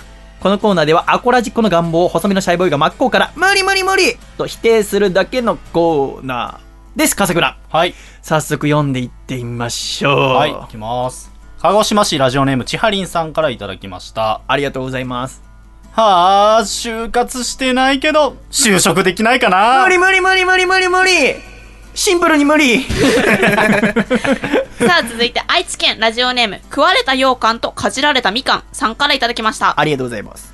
あー、会社サボって昼間から美味しいもの食べたり飲んだりできないかな。無理無理無理無理。でも、僕結構そういう生活してる可能性ある。続いて千葉県ラジオネーム抜け作さんからいただきました。古着屋で A クラ7が着たネグリジェ売ってないかな。無理無理無理。売ってたとして、買ったとして、どうするの？着るの？ふわっとしたやつ。続きまして、大阪府ラジオネーム金の陣さんからいただきました。ありがとうございます。あ、もしもし？かすみ？今度、日曜空いてる？え？あ、仕事ない？じゃあさ、すずとタを呼んで、タコパやろうぜ。無理無理無理無理。お前の人脈すげえな。妄想でもそこ無理だよ。もっと落ち着いたところだ現実味を少し感じる妄想にしちゃう僕。ついつい。ああちょっと実名上げようとしてやめておこう。と えー続いて栃木県ラジオネーム山田三号さんからいただきました。産業あー、僕の髪の毛が抜けるたびに砂漠に一本の木が生えないかな。無理無理無理無理だって枯れたから抜けてるわけだし毛髪も緑も。続いて、もうないよ。僕から。続いて千葉県ラジオネーム抜け作さんからいただきました。ありがとうございます。キャサリゼタ・ジョーンズから、お中元届かないかな。無理無理無理無理。引くもん豪華で多分。返さなきゃいけないんだぜ。その感覚考えるともういらないよ。えー続いてラジオネーム内藤隼人さんからいただきました。ありがとうございます。ああ、海水浴場で女の子グループが遊んでるビーチボールがこっちに転がってきて、なんやかんやで女の子たちと一緒に帰れないかな。無理無理無理無理無理無理無理無理無理無理今日一の無理。中3ぐらいの時からそれすごく考えるけどまず思考が受け身。ボールが飛んできたらそういう受け身のやつは飛んできたところで何もできない。僕も一緒。だから無理。さあ、続いてもラジオネーム内藤隼人さんからいただきました。ありがとうございます。あー、七夕で彼氏ができますようにって書いた女の子、全員 Google マップで探せないかな。無理無理無理。だけど新たなビジネスにつながりそうじゃないか。いやいやいやいや。要はね願い事を書くアプリ。うんうん。その願い事を叶えられる人がそれになんか答えるみたいな。うん。うん。何々してくれる人探してますじゃなくて願望だけを載せて。うんうん。そこにその人の彦星となれる人織姫としてなれる人がなんか送るみたいな。ことはできなくもないけどい俺の力じゃ無理。やっぱ無理。めんどくさいから無理。えー続いて北海道ラジオネームたけしイズグッタイミンさんからいただきました。Thank you 農協の幹部に肩を揉んでもらいたいな。農家じゃねえけどわわかんねえけどおそらく無理。大変なんだろうな。北海道だと特に派閥とかいろいろあって。はあ。農協の幹部に肩揉んでもらいてえなさあ、続きまして、愛知県ラジオネームトリップノアさんからいただきました。ありがとう。深夜の残業中に背中をバンと叩かれ振り返ったら先輩の篠原涼子がいてつまんない仕事こそちゃっちゃとやっちゃうもんだぞ。バカタレ早く終わらせて私と飲めよって叱ってくれないかな。ついでに勘弁してくださいよ。涼子さんすぐ潰れるじゃないですか。重いんですよ。って言ったら篠原涼子が照れながら小声で鈍感めそんなだから仕事ができないんだ。ってふてくされてくれないかな。無理無理無理投げ。無理無理無理無理無理無理無理。鼻詰まってる楓さんに重労働させんじゃないよ。私は大丈夫。途中の鼻詰まった篠原涼子ひどかったな。弱音言ってんじゃないよ 早く終わらせて私も酒飲めよ。早く早くださいはいラスト行きましょうか。早く仕事終わらせよもう早ください。さくらさん。私は一歩近いよさくらさん。すごい今年初めて笠倉に受けた。鼻詰まった篠原涼子のものまねで。はいラスト。いきます、えー、大阪府。私は一本やれよ。本当に読めちょっとやってじゃ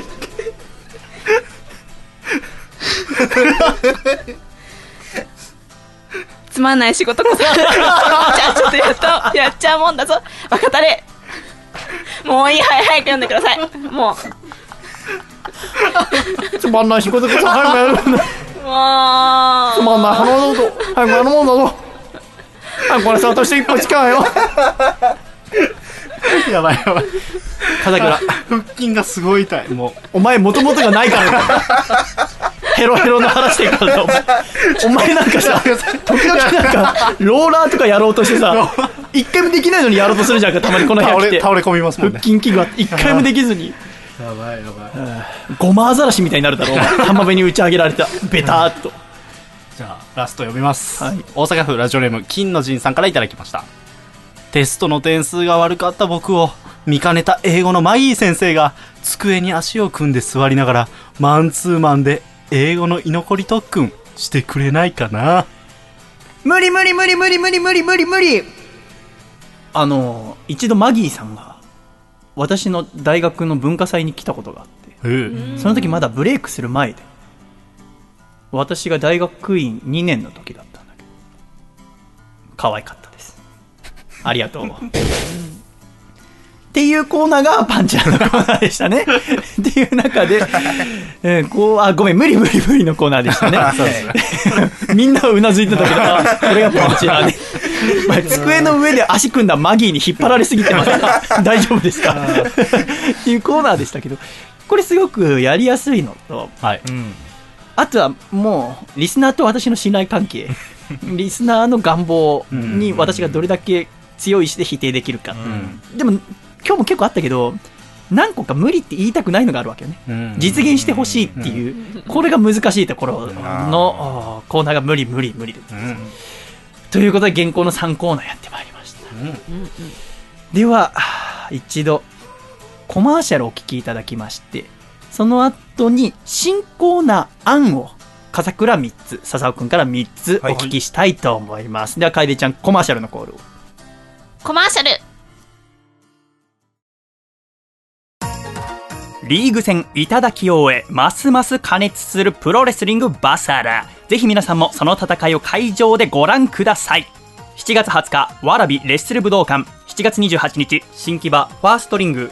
8月20日横浜ラジアントホール。詳しくは DDT プロレスのホームページをご覧ください。ではトラさんいつものやついっちゃって。バサってバサってバサりまくるバサラ。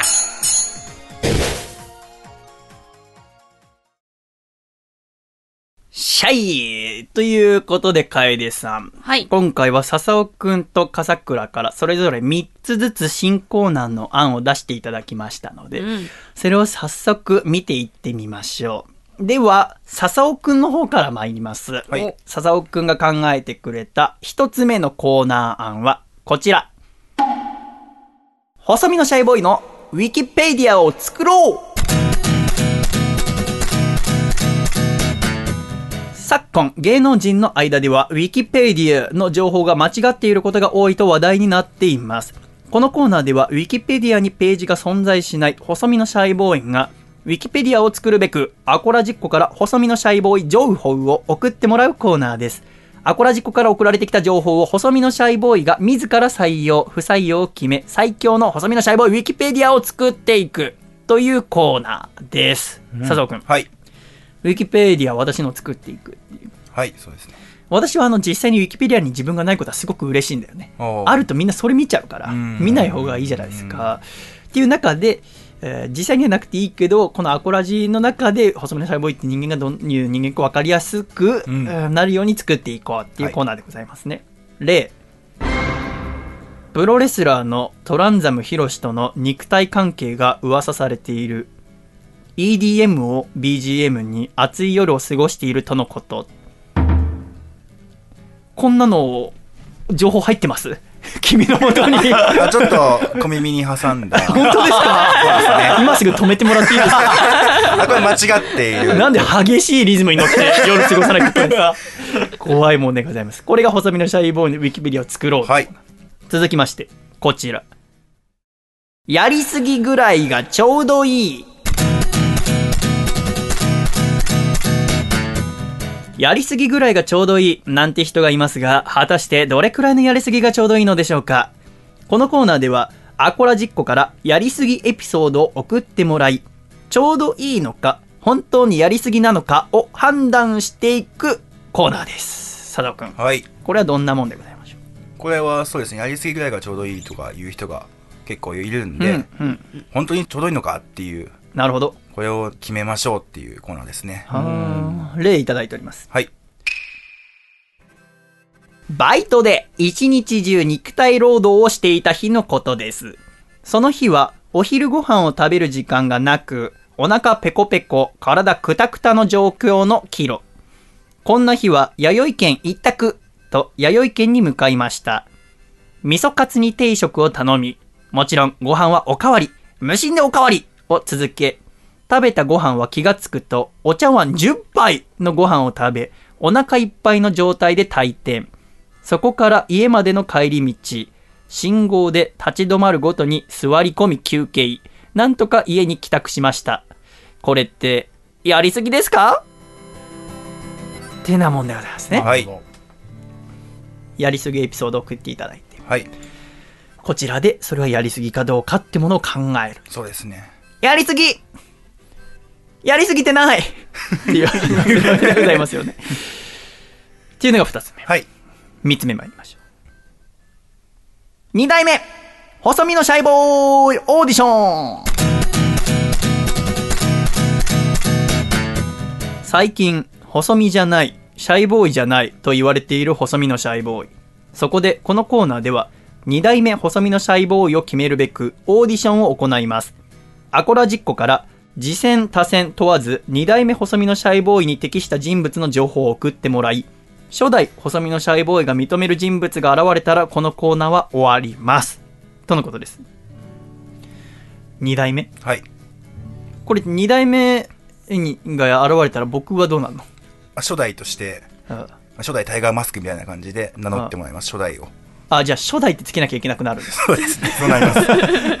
めんどくさいもんでございますね。はい。例、あ、早速応募が来てますね。こんにちは。僕は2代目細身のシャイボーイになれると思います。体重110キロです。よろしくお願いします。どうですかねあ、君にな の？本人からのなりたい？そうですねやっぱこの名前、すごいバカにされるよ。っていう、いろんな人から細身のシャイボーイになりたいよっていう人が、我こそは。はい。っていう応募がどんどん来るので、それをみんなで判断していこうっていうコ次。戦他戦は問わないので。次戦打線とはない、はい。僕の友達の何々くんがはい。こういう高校というところがあるんですけども細身のシャイボーイ2代目にちょうどいいんじゃないでしょうか。はい。どう？っていうコーナー。そうですね、3ついただきました回です、うん。はい。なかなかこう長文だったりとかうんうん。考えながら作っていくコーナーが多いですね、うん。面白いもんでございますでは続きまして笠倉の考えてくれた新コーナー3つ。参ります。最初はこちら。いけません流。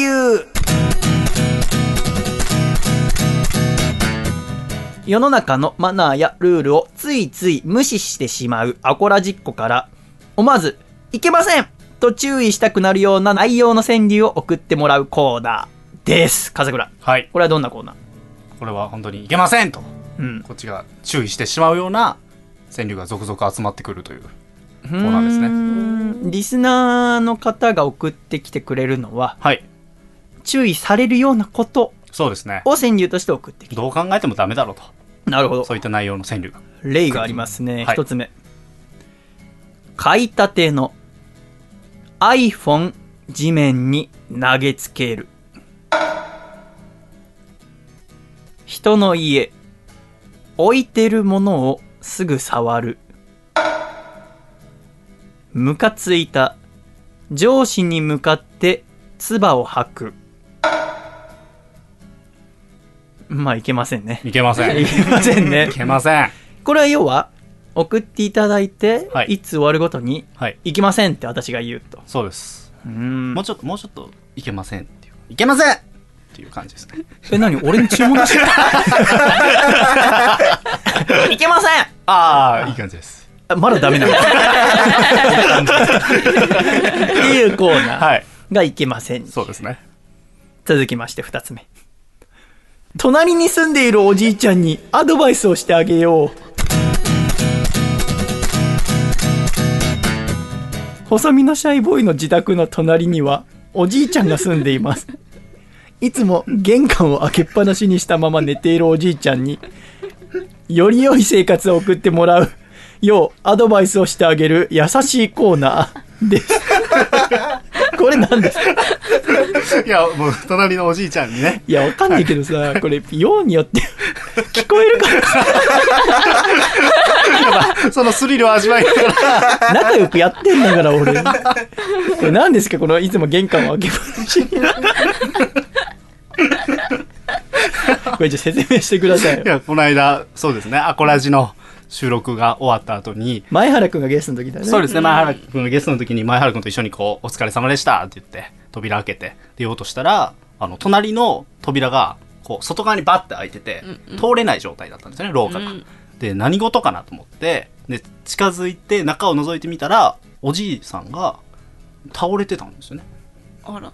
で、携帯がすぐ隣になんか無造作に置いてあって、うんうん。え？これどういう状況？ってなってで電気もなんかある程度つけっぱなしでであれ息してるのかな？みたいな。あれ？もしかしたらっていうちょっと危険を感じたのであの前原君と一緒に「おじいさん。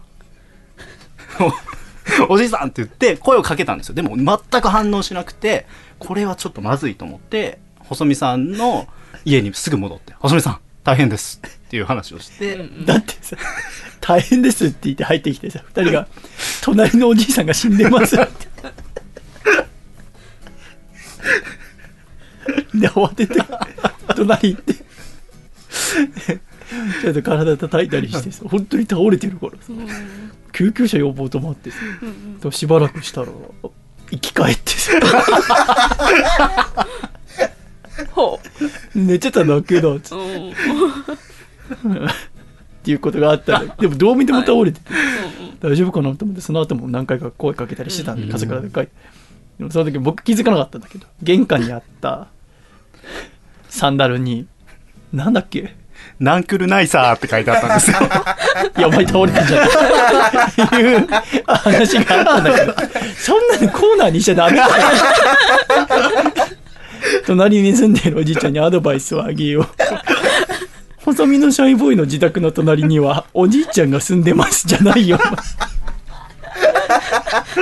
いつも玄関を開けっぱなしにしたまま寝ているおじいちゃんにより良い生活を送ってもらえるようアドバイスをしてあげる優しいコーナー。優しいコーナー例出かけるときは鍵を閉めた方がいいですよ熱々の食べ物はフーフーしてから食べた方がいいですよ。あくびが出そうになったら上唇を舐めるといいですよ。こ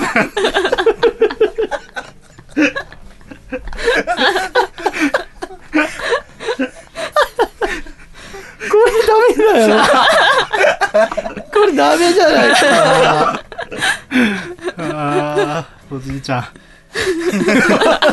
いや優しいコーナーですね優しさをね。すごく優しいです、が、えー隣に住んでいるおじいちゃんにアドバイスをしてあげようのコーナー。はいこれ俺、怒鳴り入れられないよ、リバーブかけた。隣に住んでいるおじいちゃんにアドバイスをしてあげよう言えないよ。はあ、三つ目参ります。三つ目こちら。なりきり評論家。世の中に存在しないものを104字以内で批評してもらうコーナーです。シンプルな説明になってます。これどういうコーナーですか笠倉？あ140字ですね。俺今なんつった？140字って言いませんでしたっけ？難しいだろ。104ジャストで。140字です、ね、140字以内140字まあツイッターのあの104字にしようよ。104字ジャスト 140字以内で、はい、それぐらいの短さで、うん、あの端的に評論するというコーナーです。まあ架空のものですね。人でも何でもいいんです架空のもの？を勝手に評論するというコーナーですね。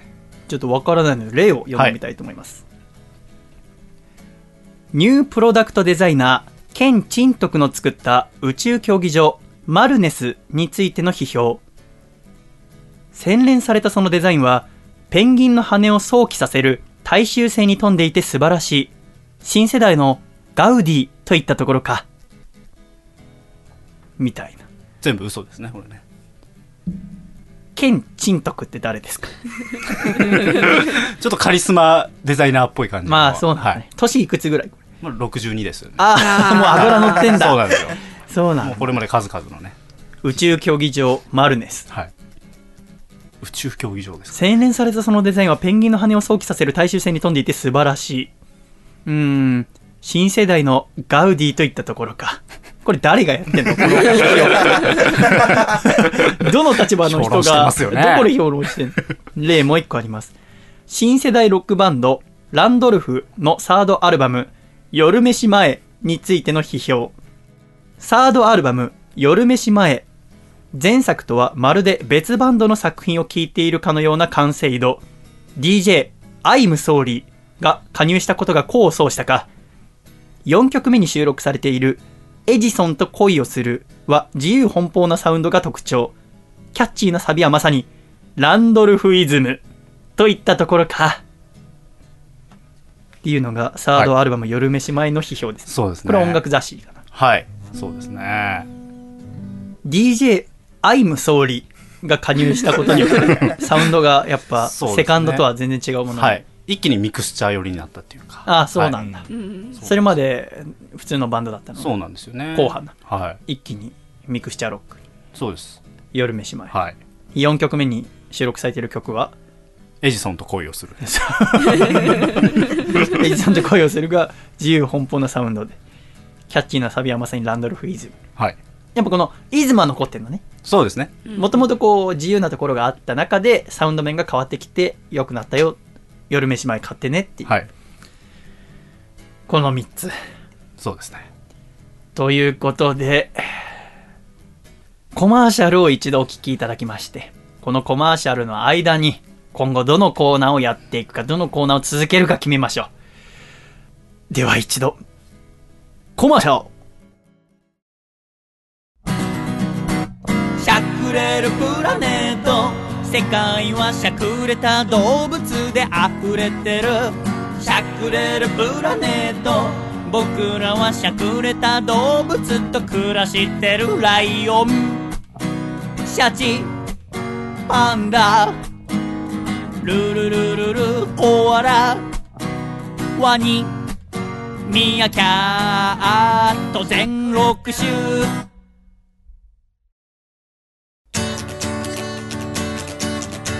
山梨県。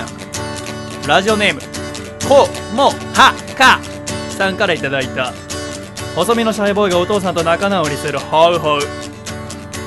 お父さんかき氷を一気食いしてもキーンってならない。なんてお父さんは本当に人間なの？せーの。細身のシャイボーイのアコースティック。レディオ。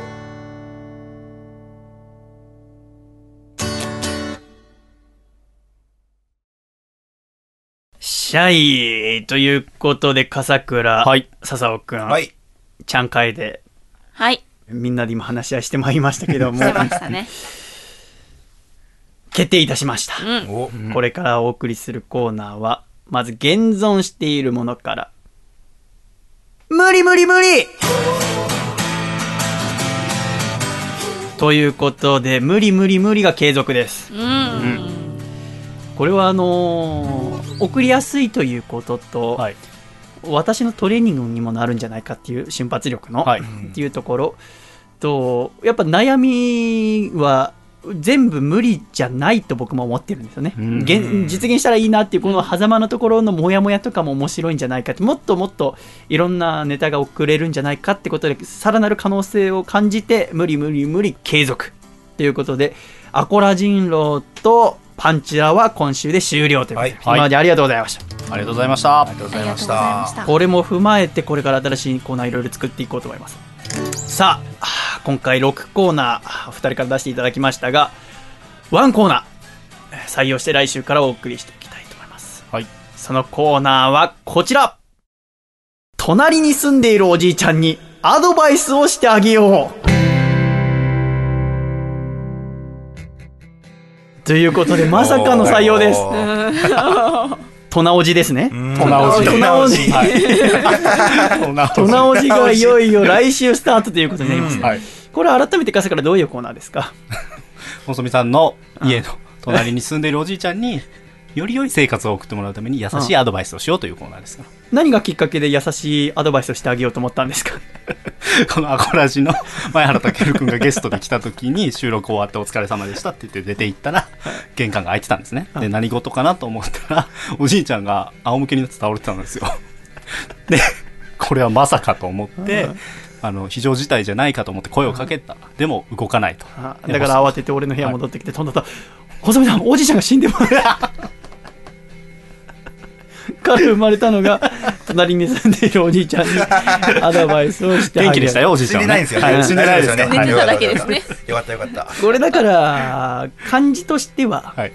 アドバイスをするってわざわざ私が押しかけてってアドバイスをするんじゃなくて、はい。なんかこう街中とかでねたまたま会った時とか、僕が要は、あー洗濯機が廊下にありますから、はい。うん共通のね洗濯をしてる時とかにたまたま鉢合わせた時だよね。はい。だからアドバイスをする前の前段階が必要だよね、うん。だからこう洗濯してってとか。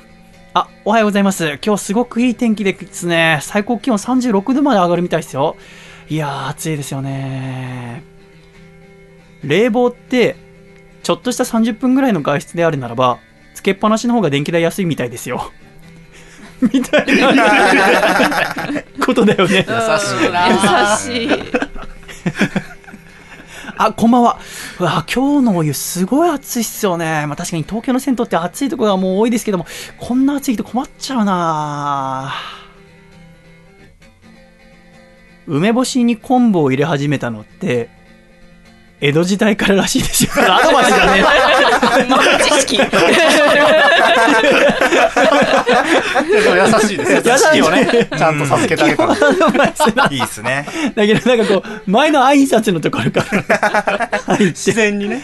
うん。うわ今日玉ねぎ安いですね。最近やっぱ雨降ってなかったから野菜値段上がったんですけど今日なんか特売だからですかね。安いっすね。近眼の場合無理して眼鏡つけないよりも目の疲労がたまらないように普段からつけてた方が近眼進まないらしいですよ。優しいですね。優しいです。優しい。はいでも優しい。うん。いや私もなんかパッと出てくる豆知識というかあれが しょっぽいやつしか出てこないけどこれぜひ考えていただいて、えーいい近所付き合い、はい。えーそしておじいちゃんに長生きしてもらう というコーナーを来週からやっていきたいと思います、はいぜひぜひよろしくお願いします、今週笠倉そして笹くんありがとうございました引き続き、えー新しいコーナーいろいろ考えていきたいと思います。よろしくお願いいたします。では一度ジングル。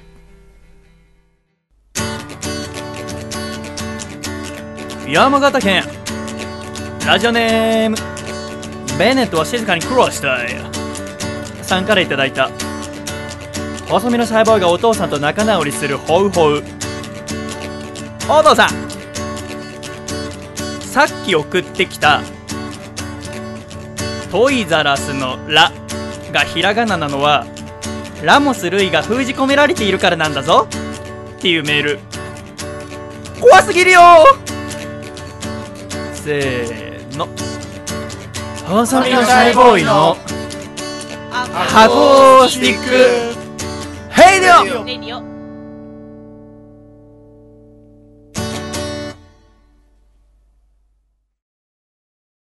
つれづれなるままに、アコラジライフ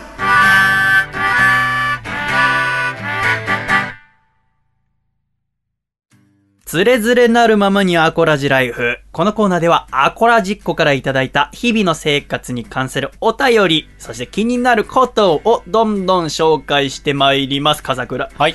今週のメッセージテーマこちらでございました。私のそうめんベストパートナー。ということで、楓さん。はい。先週ちょいとそうめんの話になりまして、うんうん。楓さんはそうめんを食べるときいつもコロッケ、うん。いや餃子と食べるのが楓家だよって話してました。私はかき揚げが多いんですけど、みたいな話から、皆さんは何と一緒にそうめん食べてんだろうななんて話をお聞きしたくなりまして、このテーマになりましたけども、1通目こちら大阪府ラジオネーム金の陣さんからいただきました。私のそうめんベストパートナーはごまです。ん？うん。ごまといえば普通かもしれませんが、私は半端ない量を入れます。どのくらい入れるかというと、めんつゆがドロドロになるくらいまで入れちゃいます。もともと母が大のごま好きでその影響で大量のごまを入れるようになりました。たまに入れすぎてむせる時もありますが、麺に絡みつくごまと鼻から通る風味が癖になりますよお試しあれといただきました。へごまってやります？私もごまたくさん入れます。え、それはいったごま？よくスーパーで売っているあ。チャック付きのパうんック。で、あれを入れるんですけど、チャック付きのやつって我が家で買ってるのはあ。すりごまじゃないやつ。ああ。あすられてないあ形まんまのあ。ごまを手で少しすりながらめんつゆに入れていく。あのラジオ聞いてる人は分かんないでしょうけど 楓ちゃんのジェスチャーが叩き入れてますそうにバッサーってやってましたけどそんな強い感じじゃなきゃいけない。のまあたくさん恨みでもあんの？そう。ないです、ないです。叩きつけるようにこうやるんですけどって。やってましたけど。大丈夫ですか？大丈夫です。ごま入れたことない笠倉は、僕すりごま入れます。うんあそう、はい。ごまやったことない。美味しいですよえー、やってみます、続きましてこちら福岡市ラジオネーム100均で借金さんからいただきました。細見さん楓さん笠倉さんシャイ。シャイ？シャイ。今回のメールテーマそうめんのお供ですが自分の家ではコロッケも餃子もかき揚げも出ません。何かそこら辺にあるものをそうめんと一緒につまむって感じです。うーん。ただ自分の家のつゆはいりこだしで醤油を割りしいたけ揚げが入っておりあとは個人でお好みの量のごまやネギ大葉やごま油を入れて食べています。これが九州の食べ方かと言われると胸を張ってそうだとは断言できませんがこれが我が家でのそうめんの食べ方です。ちなみに鹿児島出身の祖父母の家で食べたそうめんのつゆは甘めで子供が喜びそうな味だったのを覚えております。といただきました。地域によって違うのかな？そうめんのつゆは私はねあんま甘くないのが好きなんだよね。鹿児島の祖父母の家で食べたそうめんのつゆは甘め。お子さんはそっちの方が好きなのかな？うん。いりこだしで醤油を割っているってこの100均で借金さん。手間かかってますね。手間かかってますよね。うん。まあそこら辺にあるものをそうめんと一緒につまむって感じ。揚げが入ってる揚げが入ってる時点でもうなんかうん。一つのそばみたい。うん。そうですよね。でごま。ネギ。大葉。ごま油。ごま油入れる人いるね。いますよ。あれ何なんですかね？美味しいんですかね？確かにごまの香りとかはいいのかもしあそっかれないですね。僕ね今うん。ごま油立ちをちょっとしてるんですよねほう。なんか多分男の悪い癖でね、うん。何でもごま油入れがちな季節あ あると思うんですよね。あるあるですねそれは。ごま油入れときは美味しいんですよ。ううん。で香り。香りって簡単に言っちゃダメだと思うんですよね。香りが美味しいって言いがちですから。ですけどあそこそうめんにもごま油ね。先週笠倉がそうめんにオリーブオイルと塩をまぶすと美味しいってそうめん研究家の方がおっしゃってたって話してましたけども、続きましてこちら栃木県ラジオネーム最速のデビッド戦隊さんからいただきました。細見さん皆さんシャイシャイ。シャイ。はい今週のメッセージテーマはそうめんのお供ですが個人的にはツナ缶です。というのも以前沖縄に初めて行った際初めて食べたそうめんチャンプルーにはまってしまい沖縄から帰ってからもちょくちょく作って食べるようになったからです。それでそうめんチャンプルーの具でお手軽に使えるのが家に常備しているツナ缶。他には、ニラ、ネギ、玉ねぎなど、ちょっと香りの強い、香り、香りの強い野菜があれば最高です。このおかげで今まで夏しか食べなかったそうめんを一年中食べるようになりました。うーん。確かに私夏以外食べませんけど。楓さんは食べる夏以外でも？夏以外でも食べますね食べんだ。好きな方は食べんだうね。ん、やっぱ工夫によって。うん、あったかいつゆとかあにしてみたりとかあ。ああ。じゃあうどんでよくないですか？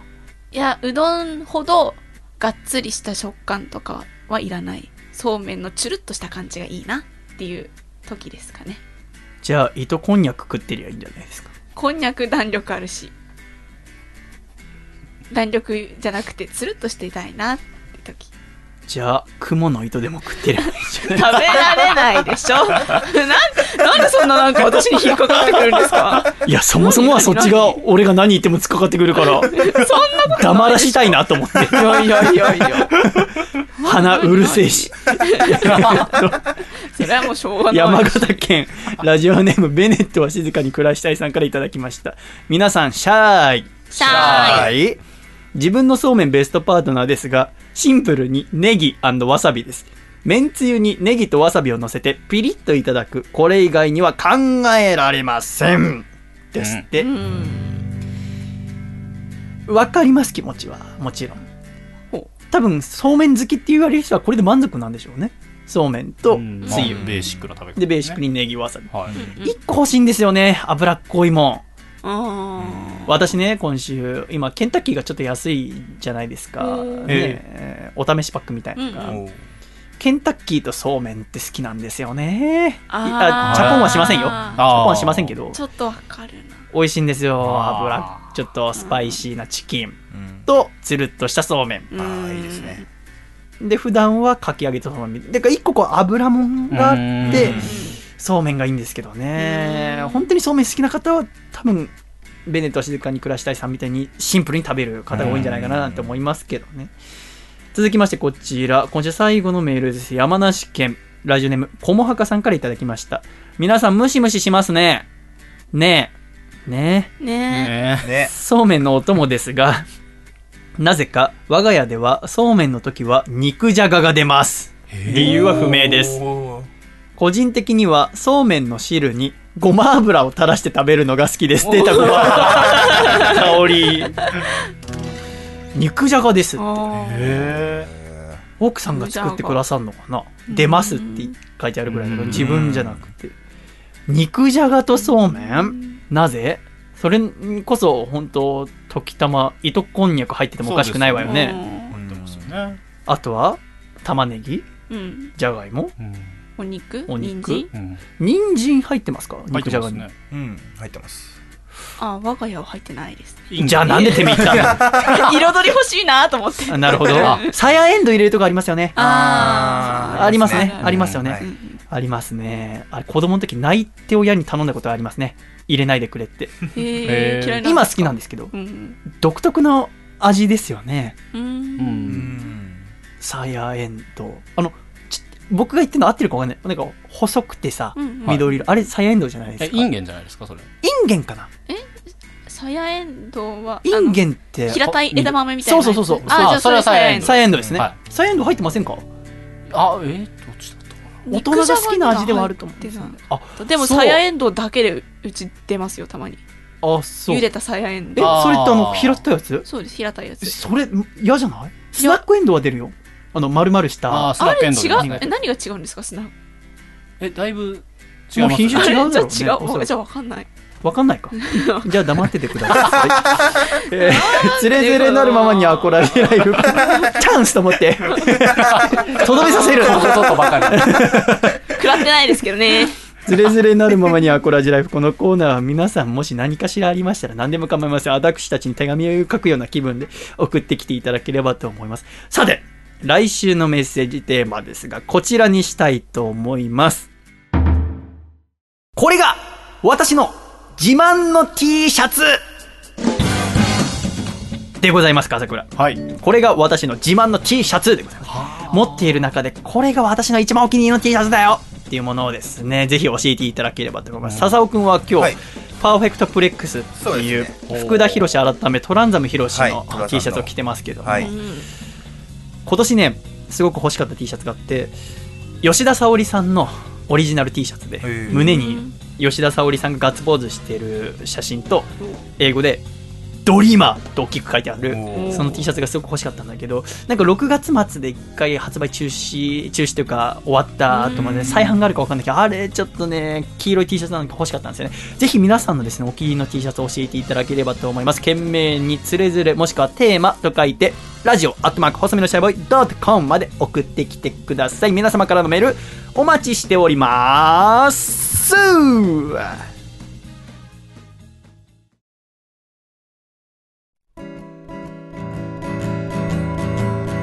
細身のシャイボーイ細身のシャイボーイ細身のシャイボーイ Oh yeah 細身のシャイボーイ細身のシャイボーイ。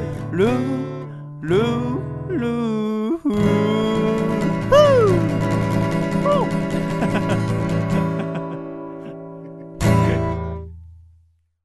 第119回細身のシャイボーイのアコースティックラジオ。この番組は大分県かこちゃん、静岡県エルモミゴ、岐阜県緑、東京都エクストリンパーリー、徳島県ソマ、栃木県 WT、青森県 TNTR、静岡県ホッシー、東京都ちびりんご、青森県フジモン、埼玉県イサゴッグ、以上11名の提供で今週は細身のシャイボーイ、カエデちゃん、笹尾くん、笠倉、歌川ペロペロザロックスさんの5人でお送りしてまいりました。今週も最後までお聴きくださり、誠にありがとうございました。では、エンディング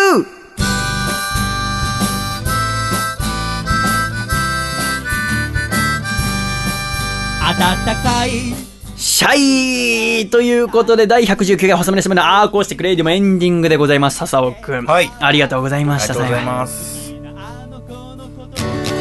ということで、この週末は、プロ野球はオールスターゲームはい。が行われてますが、笹尾くんは日ハムファン。大ファンです。一番好きな選手は誰ですか？一番好き。もう引退されたんですけど森本一人ファンでして。あ、そうだったんだ。ね。サンデースポーツ見ました？あ見てないんですよあね、見てないんだ。はい。2ヶ月前のね、マンスリーキャスターがひとりさんで。いろいろパラリンピックに関する、はいはい。取材とかね、すごく面白かったんだよね。あーわかりやすくて。気になりますね。あーひとりさんかっこよかったもんね。いいですね。横浜に行ってからも好きだった。